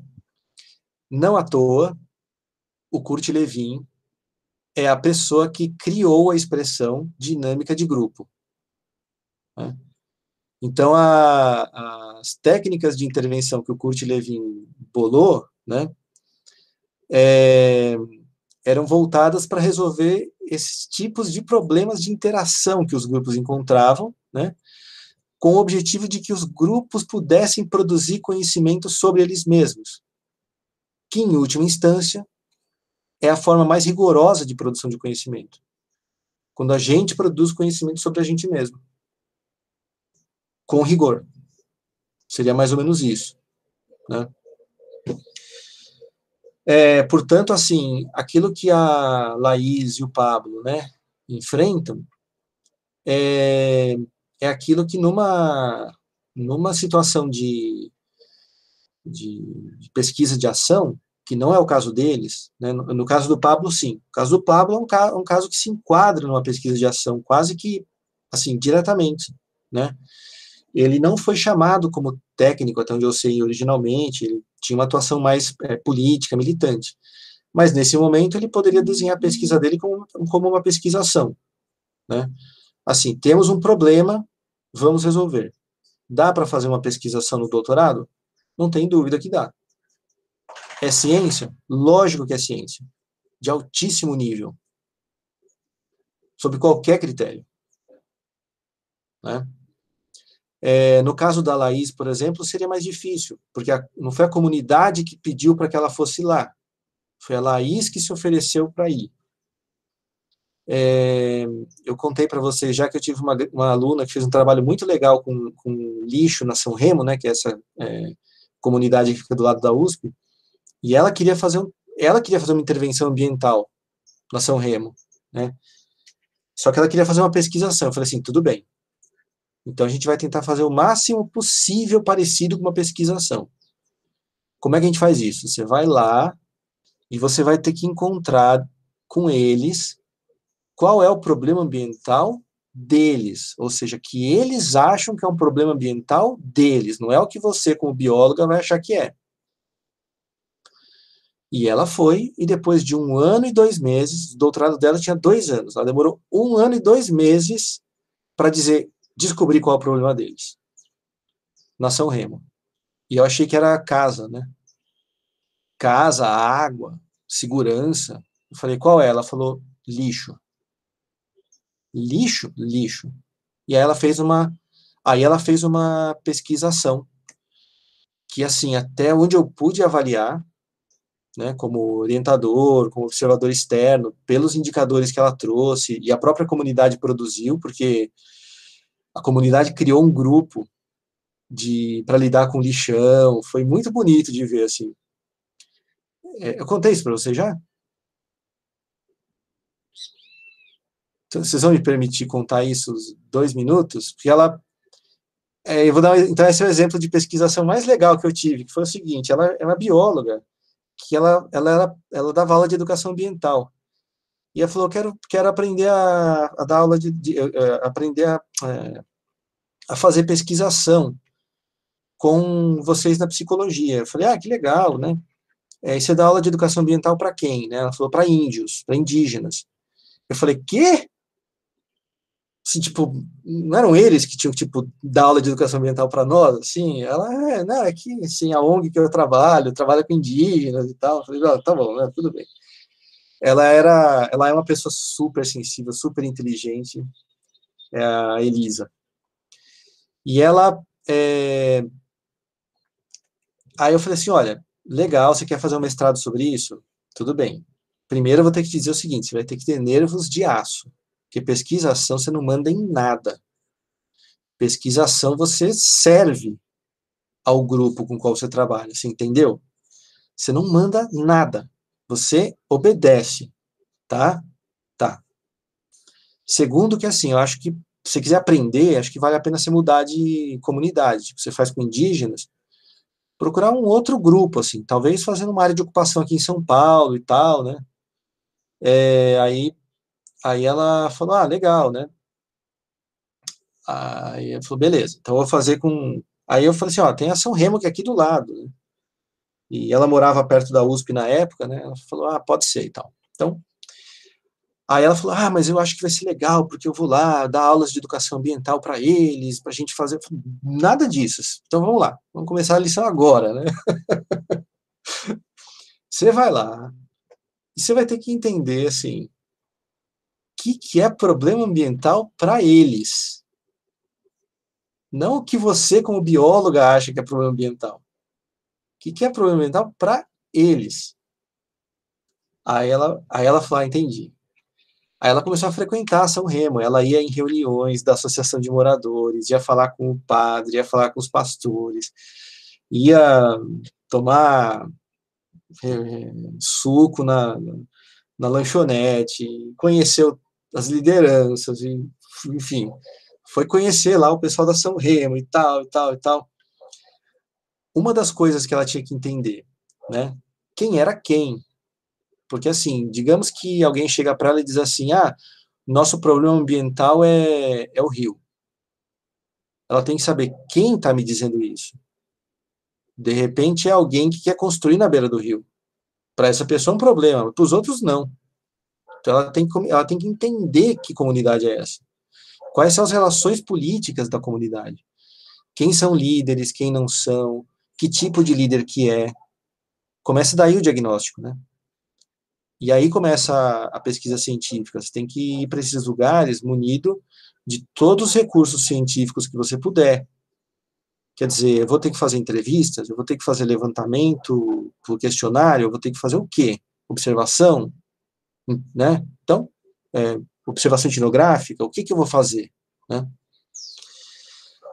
E ela é, foi buscar documentos, então ela descobriu que a São Remo, que fica bem do lado da USP, eu não sei se vocês conheceram lá já, tinha uma relação muito difícil com a USP, porque eles tinham medo que a USP tomasse o terreno deles, porque a, o, a, o, território da São Remo era da USP, né, e foi ocupado. Então, desde a década de 80, assim, tem registros de reuniões mensais de lideranças da São Remo com a reitoria da USP. Ela foi ler todos esses relatórios. Eu sei que ela ficou um ano e dois meses até que ela falou assim para mim, e ó, do, o mestrado são dois anos só, viu, a, a, a Laís e o Pablo vão entender o que eu quero dizer. Depois de um ano e dois meses, ela chegou para mim e falou assim: professor, finalmente eu sei qual é o problema deles. Qual? Lixo. Ela, por quê? Olha, desde a década de 80, todas as reuniões com a USP eles falam do lixo. E isso foi se tornando pior na década de 90 e nos anos 2000 foi se tornando meio assim catastrófico. Quando eu vou lá toda semana, eu vejo que tem um muro onde o lixo se acumula. As pessoas com quem eu conversei ficam falando que um dos piores problemas que eles têm é a infestação de ratos nas casas, e é tudo do lado de onde eles jogam lixo. E a prefeitura não entra lá para coletar o lixo. Falei, ok. Então agora você tem o problema. E o problema veio deles. Percebem? Ela teve que ler para saber qual era o problema que estava vindo deles, de fato, né? Agora você vai, agora começa seu mestrado. Né? Então, o que, que, você vai fazer? Você vai, você vai descobrir que, que eles já fizeram para lidar com isso. Tá bom. Ela foi estudar o que, que eles já tinham tido de iniciativa para lidar com isso.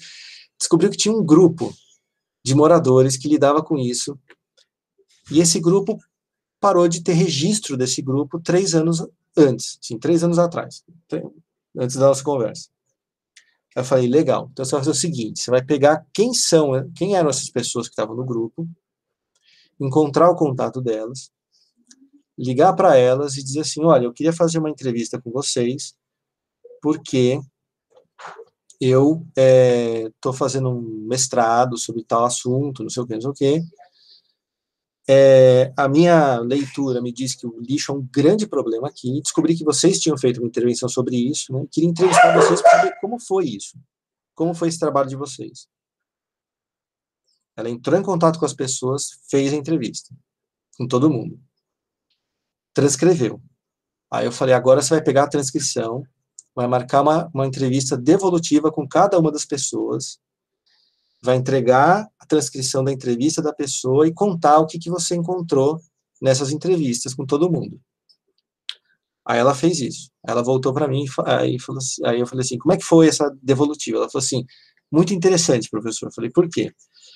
Porque na hora que eu contava as conversas que eu tinha tido com todo mundo, isso tinha, todo mundo sabia que, que ela ia falar, que ela ia falar com todo mundo, tal eles diziam assim: Poxa, que legal, quer dizer que essas pessoas estão ainda animadas com esse tema.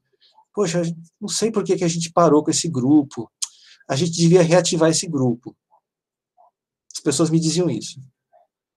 Falei, legal. Então agora o que você vai fazer é uma síntese dessa, dessa devolutiva e mandar para todo mundo e você se colocando à disposição para eles, para conversar com eles na hora que eles quiserem. Aí o que aconteceu? Essas pessoas entraram em contato com ela e falaram assim: Elise, a gente queria reativar esse grupo.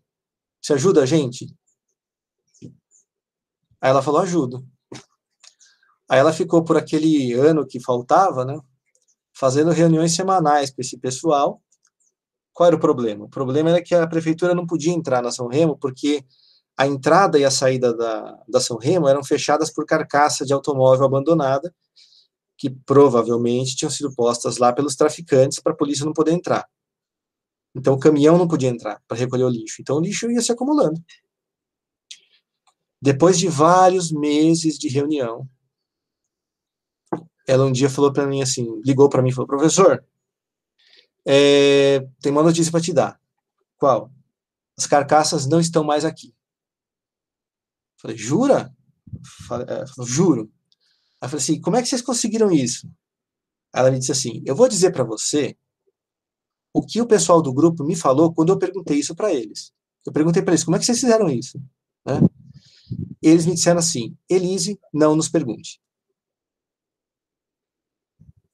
Ou seja, esse grupo conseguiu, de algum jeito, convencer os traficantes a tirarem as carcaças dos automóveis.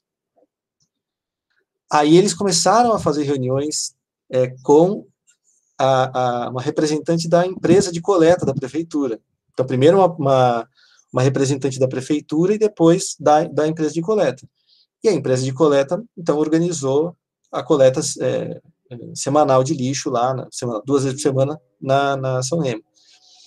Eu fiquei recebendo aí a Elise terminou o mestrado e ela foi para Minas Gerais de verdade plantar cogumelo, de verdade. Então, é, então assim, uma parte da, da, da pesquisa, né, da pesquisa era ela estabelecer as condições para a saída dela. Então, assim, esse grupo precisa saber que você não vai estar mais aqui a partir da sua defesa de mestrado. Né? Então, você não pode assumir posição de liderança de jeito nenhum, porque se você assumir, você saindo, acabou tudo. Então, que que, esse grupo precisa saber que você está aqui para servi-los.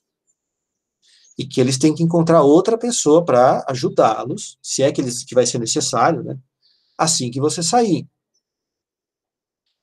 Então, a, a, ela fez isso de uma maneira brilhante, assim, sensível e tal. Ela defendeu o mestrado, foi para Minas Gerais, eu acho, plantar cogumelo, e eu recebi a cópia do e-mail desse grupo de, da São Remo que discutia lixo. Eu fiquei recebendo e-mail deles por três anos. Depois eles pararam de me mandar. Não sei o que aconteceu com o grupo. Né?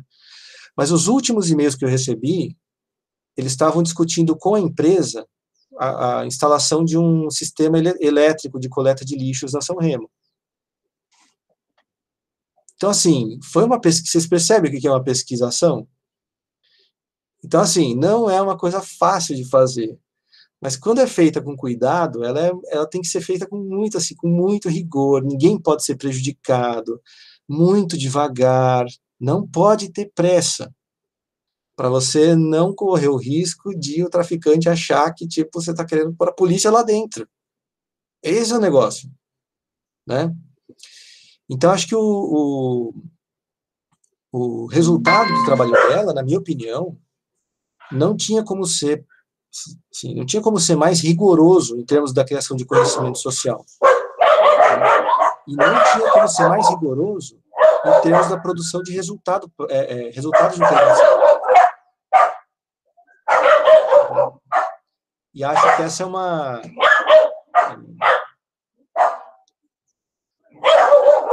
É isso. É... Ah, o Marcelo encontrou aqui a, a dissertação dela, que legal, muito bom. Professor, sabe me falar quando foi Desculpa, Ana, falhou aqui, não consegui te ouvir. É, quando que foi? Eu acho que a tese dela é de 2010. Quem encontrou a, a dissertação dela aí? Deixa eu ver aqui. Acho que é 2015. 2015? É. Defesa 2015? Tá, então. Ela teve ela teve, na verdade. É, foi, é isso mesmo. 2000, teve dois anos, 2000 e. É, ela entrou em dois, passou em 2012, aí 13, 14 e defendeu em 15. Ela fez o mestrado em 2013, 14 e defendeu no começo de 2015. Isso aí. Obrigado. E essa e na minha opinião, assim, né, o que, que isso mostra? Mostra que, assim, é, intervir também é produzir conhecimento.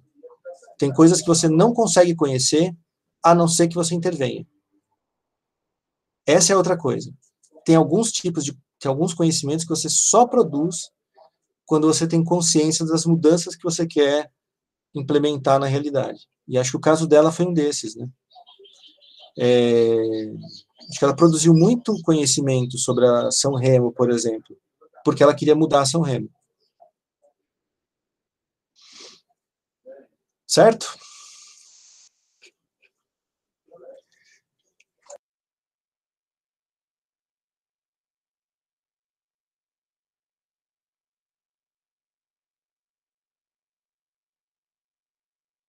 É isso. É...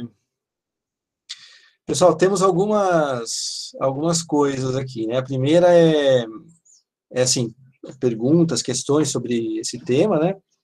A segunda é se, de fato, vocês querem para a semana que vem discutir é, um pouco de isso, de antropologia e, e, e psicologia social, ou vocês preferem fazer uma outra coisa, estou à disposição.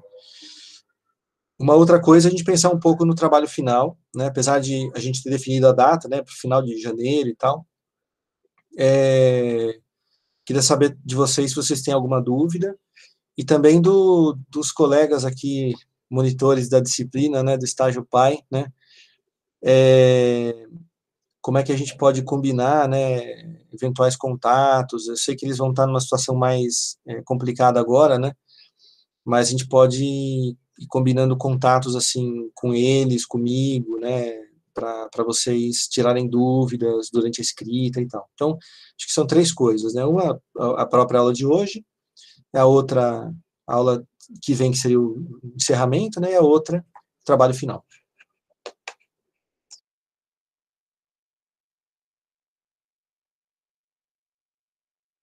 Marcelo, eu tenho uma pergunta é, sobre esse negócio, a última coisa que você falou do pesquisação.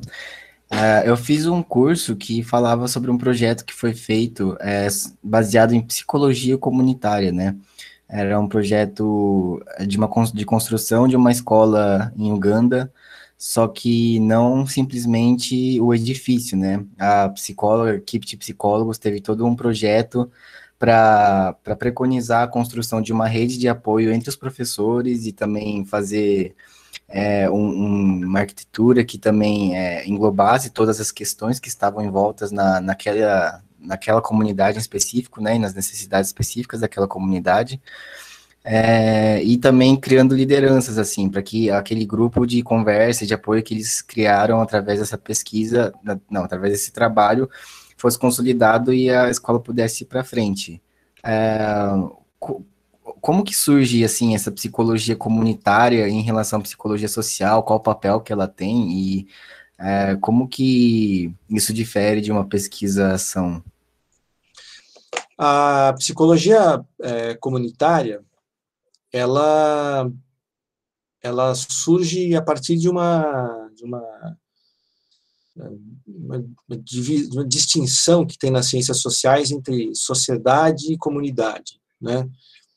E sociedade significando relações de caráter mais, é, digamos assim, vai, caráter mais formal.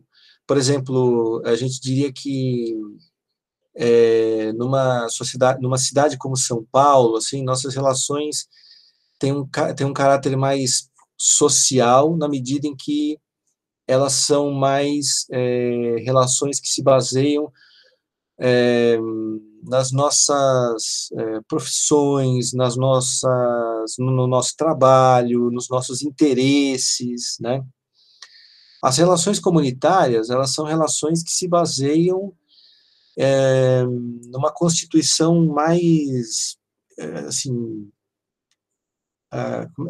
Estou uh, tentando achar as palavras para tentar falar rapidamente, mas é difícil. Mas assim, é, para dar um exemplo de um, de um trecho, é, de uma expressão que é usada pelo Eric Fromm, né? As relações sociais têm a ver com o ter, as relações comunitárias têm a ver com o ser, com o que você é, digamos assim. É, eu como eu me relaciono com vocês estudantes como professor. Então, Nesse sentido, é um papel profissional que eu tenho que me fez me relacionar com vocês. Então, é, por um, é um papel que eu tenho, é, uma, é um atributo da minha pessoa, ser professor. Né? Eu poderia dizer assim, que eu, essencialmente, ou aquilo que eu me considero mais, é, de maneira mais profunda, né, é, eu tenho uma visão, ah, vou dizer alguma coisa mais progressista do, do que deveria ser a nossa sociedade, uma certa busca por emancipação, né? Então eu vou buscar amigos, vou buscar companheiros que tenham, que partilhem comigo esse tipo de ideal. Nesse sentido, com essas pessoas, eu vou estabelecer é, relações com base não em um atributo externo, específico, mas em características mais essenciais do meu ser. Né? Então, assim, é, eu tenho, eu partilho com essas pessoas muitos elementos em comum. Tenho muita coisa em comum com essas pessoas. Né? É, isso dá para nós um outro tipo de relação. Relações, é, é, comunidades, na, na, tradição assim das ciências sociais até o século XIX, né, comunidades eram vistas como aquelas sociedades não ocidentais e, em geral, é, baseadas em relações face a face. Por exemplo, comunidades tribais, indígenas, isso eram comunidades, né?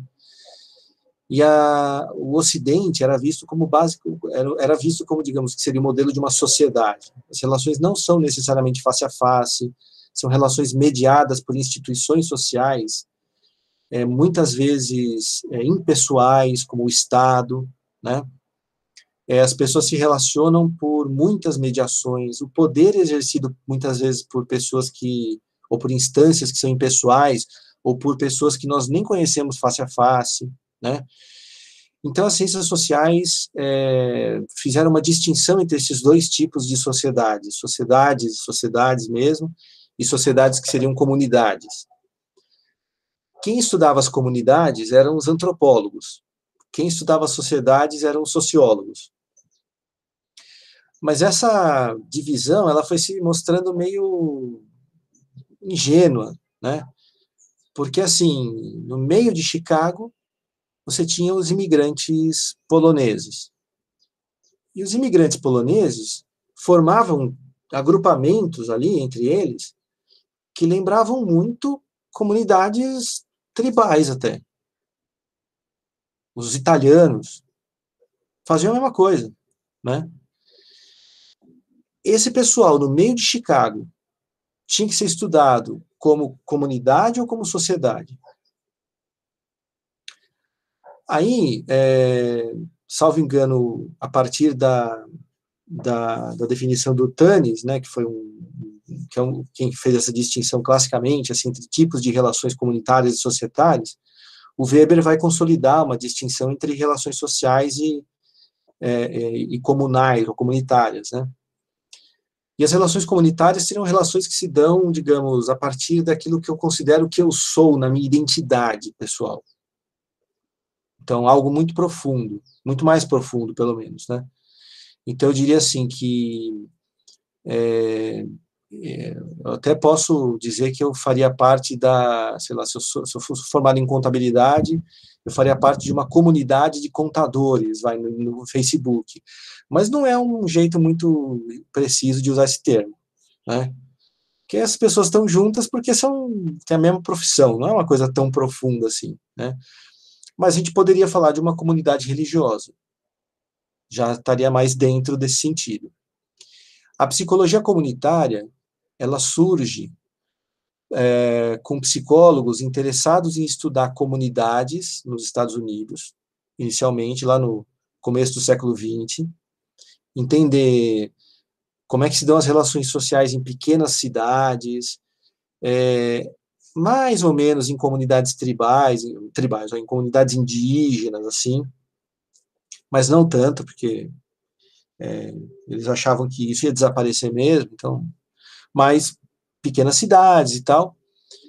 Com o passar do tempo, conforme isso vai se alterando na própria sociologia, na antropologia, é, os psicólogos vão começando a se preocupar com o seguinte: como é que surge nas pessoas a percepção de uma de uma o que eles chamam de senso comunitário, ou seja, o sentido, o senso, a percepção de que eu sou parte de uma comunidade, não de uma sociedade. Eu sou parte da sociedade brasileira. Mas algumas pessoas eu poderia jogar debaixo do trem sem nenhum problema. Mas da minha comunidade, não, são pessoas com quem eu me identifico de fato, né? Se brincadeiras à parte, como é que eu, é, como é que surge em mim uma espécie de sentido comunitário, ou seja, de que eu faço parte de uma, de uma comunidade. Isso é essencial para as pessoas? Existem pessoas que não tenham senso comunitário, que não se percebam parte de comunidades? Aí alguns psicólogos vão dizer, não, não existe. Existem pessoas que, é, que têm esse senso comunitário mais forte do que outras? Aí muita gente, de maneira geral, vai dizer que sim, isso faz diferença? Bom, muitos psicólogos americanos dizem que quanto mais é forte o senso comunitário, é, melhora a sua saúde mental, por exemplo. Né? Então, os psicólogos comunitários lá nos Estados Unidos vão desenvolver esse tipo de pesquisa. Na América Latina, a coisa muda de figura. Na América Latina, é, a psicologia comunitária ela vai estudar o seguinte, a partir de Martim Baró. É, os, uh, as forças hegemônicas do Ocidente visam destruir os laços comunitários existentes nos povos originários na América Latina. Destruir. E transformar aqui num grande quintal, uma grande fazenda para ser explorada. Né? Em alguns casos, as pessoas na América Latina resistem. Então, por um lado, a psicologia comunitária começou a estudar a resistência comunitária, a exploração. Por outro, em alguns casos, esses laços já se destruíram. Né? Como é que eu faço para é, resistir a essa exploração massiva que vem das forças hegemônicas e quer transformar todo mundo em, em, em gado, né? Na América Latina, em outros lugares, na África e tal. É, se eu não tenho esses laços comunitários existentes, porque para muita gente eles foram destruídos pelo processo de, de dizimação das populações tradicionais e tal, eu tenho que fomentar a existência desses laços. Por quê? porque muitos psicólogos comunitários começaram a dizer e, é, essa é a mais forte instância de resistência que pode existir nos, nos povos latino, latino-americanos. As grandes forças de resistência surgem quando começam a surgir laços comunitários, ou seja, de forte identificação no nível do ser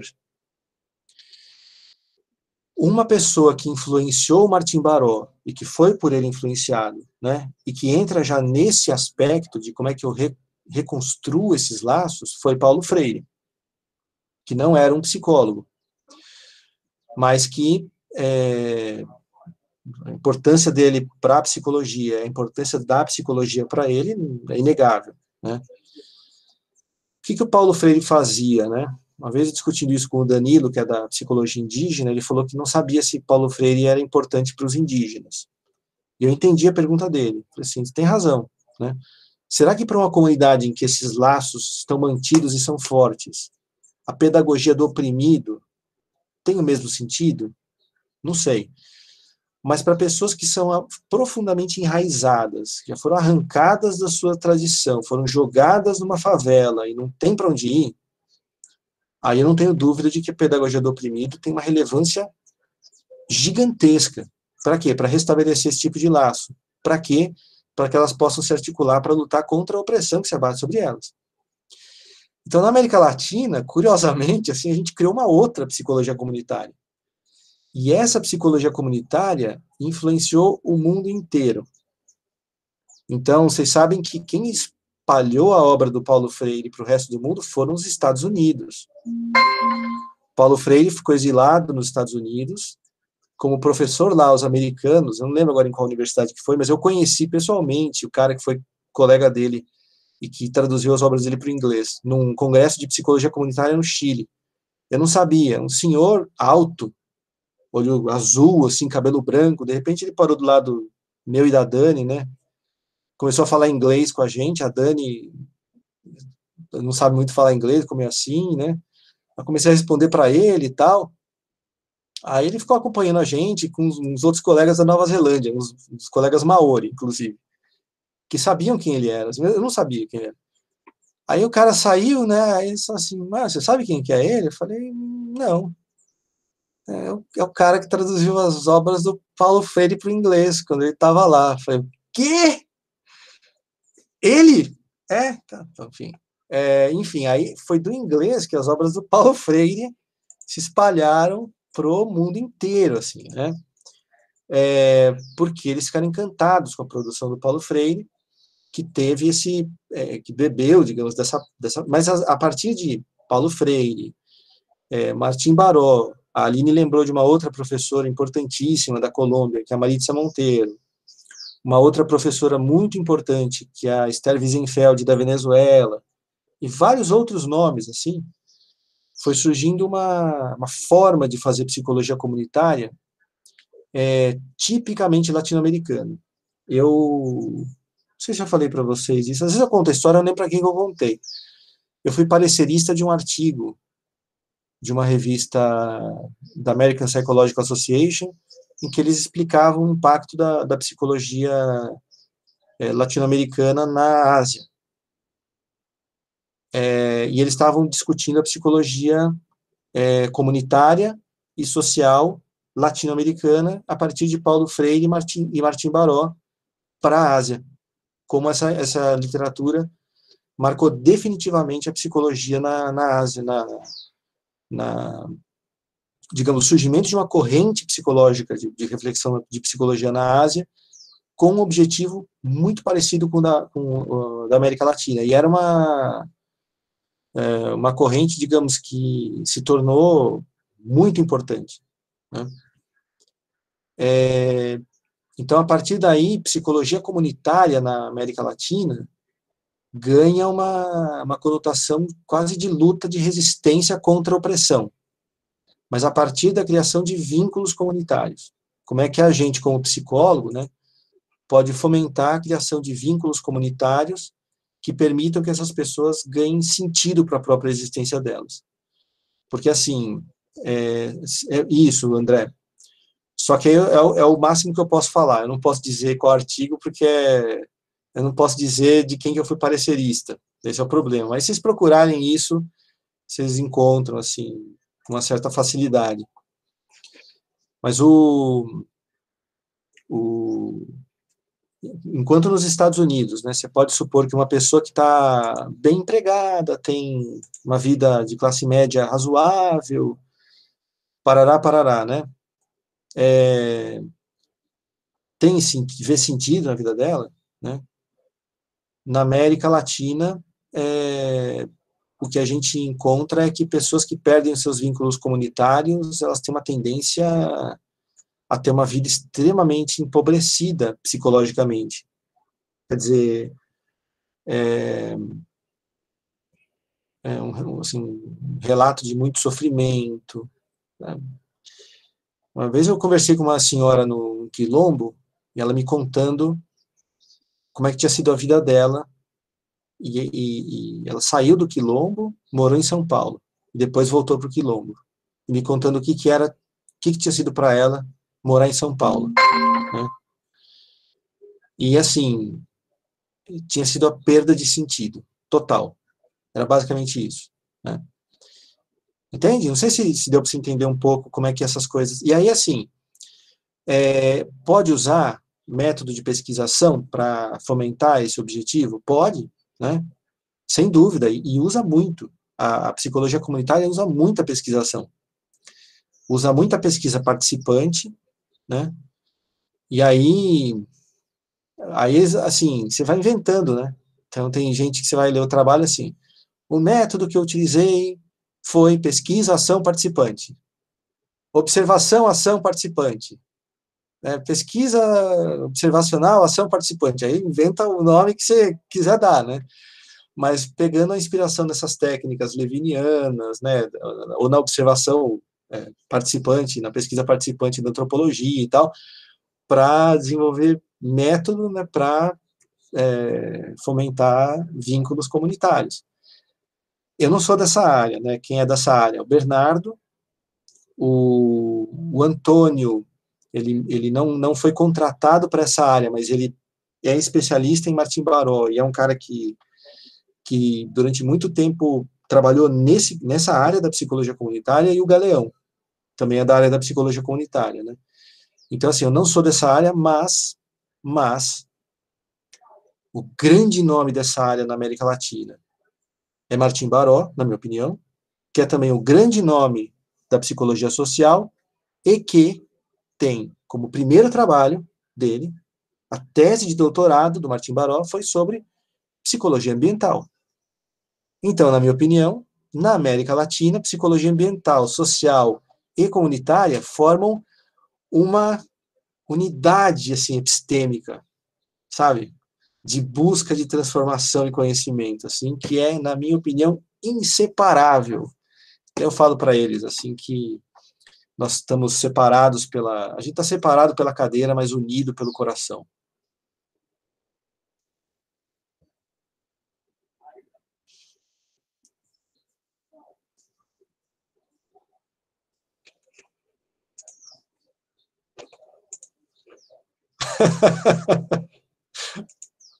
Não é?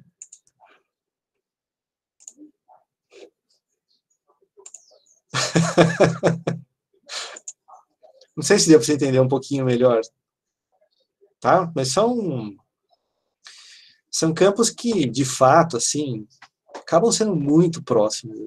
Né? É muito difícil separar psicologia social e comunitária. Como é que se separa uma coisa da outra? Né? Se você pensar em termos de grande área, eu diria que a grande área é a psicologia social, na minha opinião, por uma questão de nomenclatura, de história do campo, mas, assim, só por isso, porque em termos do objeto que está trabalhando, é, é, quase indistinguível uma da outra. Né?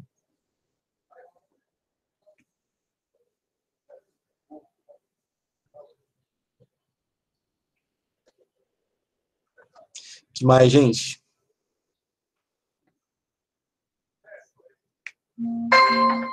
Pro, é, eu não tenho uma pergunta, é mais é, uma opinião sobre aquilo que você falou de sobre o trabalho e tal. É, geralmente, em outras matérias, é, a gente, pelo menos é, em matérias que são abertas a isso, a gente mandava mensagem para os monitores, tal, tanto com ideia quanto é, falando um pouco do trabalho, para eles darem uma. que eles davam uma ajudada, assim, falavam, tipo, ah, sabe, só um parecer geral, assim. Eu acho que se for tudo bem para vocês, esse é um método muito bom, mas dá para pensar em outras coisas também. Aí eu, eu deixo, eu peço para os colegas aí dizerem quanto podem, né, até quando, quais são os seus limites pessoais. A Laís, ela aconteceu uma coisa horrorosa na vida dela agora, que foi conseguir um emprego. E significa que ela vai ter menos tempo para se dedicar a mim como professor. Então, para servir a orientador. Então, é, é uma pena, né, que isso tenha acontecido com ela, mas, é... mas enfim, é, fico contente pelo setor de saúde mental de Minas Gerais, que ganhou uma, uma, grande, uma grande profissional, né? É, o Pablo está dizendo que se quiser passar esse, esse problema para ele, ele, ele aceita, viu, Laís? É, significa que a Laís provavelmente vai ter algumas, é, algumas dificuldades. Qual seria a minha sugestão, né? É, se você, se o Pablo e a Laís toparem, né, é, de vocês passarem, de vocês receberem, assim, essas, esses contatos do, dos colegas e dos estudantes, né, é, dentro dos limites de vocês, assim, o quanto vocês estiverem conseguindo e, estabelecerem os, os, os limites, assim, a gente pode pensar numa, até pelo Google Class, esse contato, talvez, aí, é, é... é, é, é, pois é, né? É, infelizmente, assim, a gente está numa, numa situação muito difícil que a Laís está tá sendo obrigada a, a, a, enfim, ter uma profissão lá em Minas Gerais. Mas, né, é, eu fico, não, eu fiquei muito contente, mas toda vez que acontece isso com alguém sob minha orientação, é um problema, né? A pessoa está fazendo a pesquisa e fala, professor, eu consegui um emprego. Pô, não acredito. Como é que fica a pesquisa agora? Mas é, eu, eu, o que eu é, gostaria de sugerir é que o, o Pablo e a Laís recebessem o primeiro contato, né? Para pensar um pouco nos temas, fazer uma primeira sugestão, assim, de que tipo de, de encaminhamento poderia ser dado ao tema. Eu estou à disposição para todos os contatos, inclusive para a Laís e para o Pablo, quando receberem, acharem difícil se posicionar, me passarem, eu estou à disposição, não vou ser de férias, né? É, ao contrário da Laís, eu só dou aula, não tenho, não trabalho, né? Então, eu estou à disposição de vocês o tempo inteiro. É, quando vocês precisarem de qualquer apoio, estou aqui. Então, o que eu pediria, talvez assim, sei, como é que vocês acham que a gente poderia fazer isso? Dividir a turma em três grupos, uma, uma parte para Laís, uma parte para o Pablo, uma parte comigo, ou metade, metade para vocês, vocês passam para mim os, uh, as dúvidas que vocês acharem que seria melhor eu, eu, eu opinar. O que, que vocês acham? Vocês dizem o que, que vocês acham, ou para vocês vai estar tá mais difícil receber agora? Ah, o Pablo falou que quem tem limite é município. Manda, mandou o zap e falou que ele mata no peito e chuta pro gol. É, com ele não tem, com ele não tem esse, esse negócio não. Isso aí, Paulo. Imagina, né? Quem, quem tá ali ajudando o padre Jaime vai ter problema de dar opinião em proposta de trabalho de final de disciplina, né, Paulo? É. Então, vou fazer o seguinte, a gente, a gente divide a turma meio a meio. Pode ser? Eu faço a lista, metade para Laís, metade... Isso, é isso aí, Aline. eu mando, assim, eu vou fazer essa lista, mando para vocês no, no, no Google Class, no e-mail, assim, e aí uma parte tem a Laís como primeira referência, outra parte o Pablo como primeira referência, e eles mandam para mim aquilo que eles acharem que seria bom eu opinar, e, claro, vocês estão todos sempre à vontade, assim, fiquem à vontade para falar comigo quando vocês precisarem, assim, estou à disposição. O que, que vocês Eu não lembro quem que fez a pergunta, mas o que, que vocês acham? Pode ser?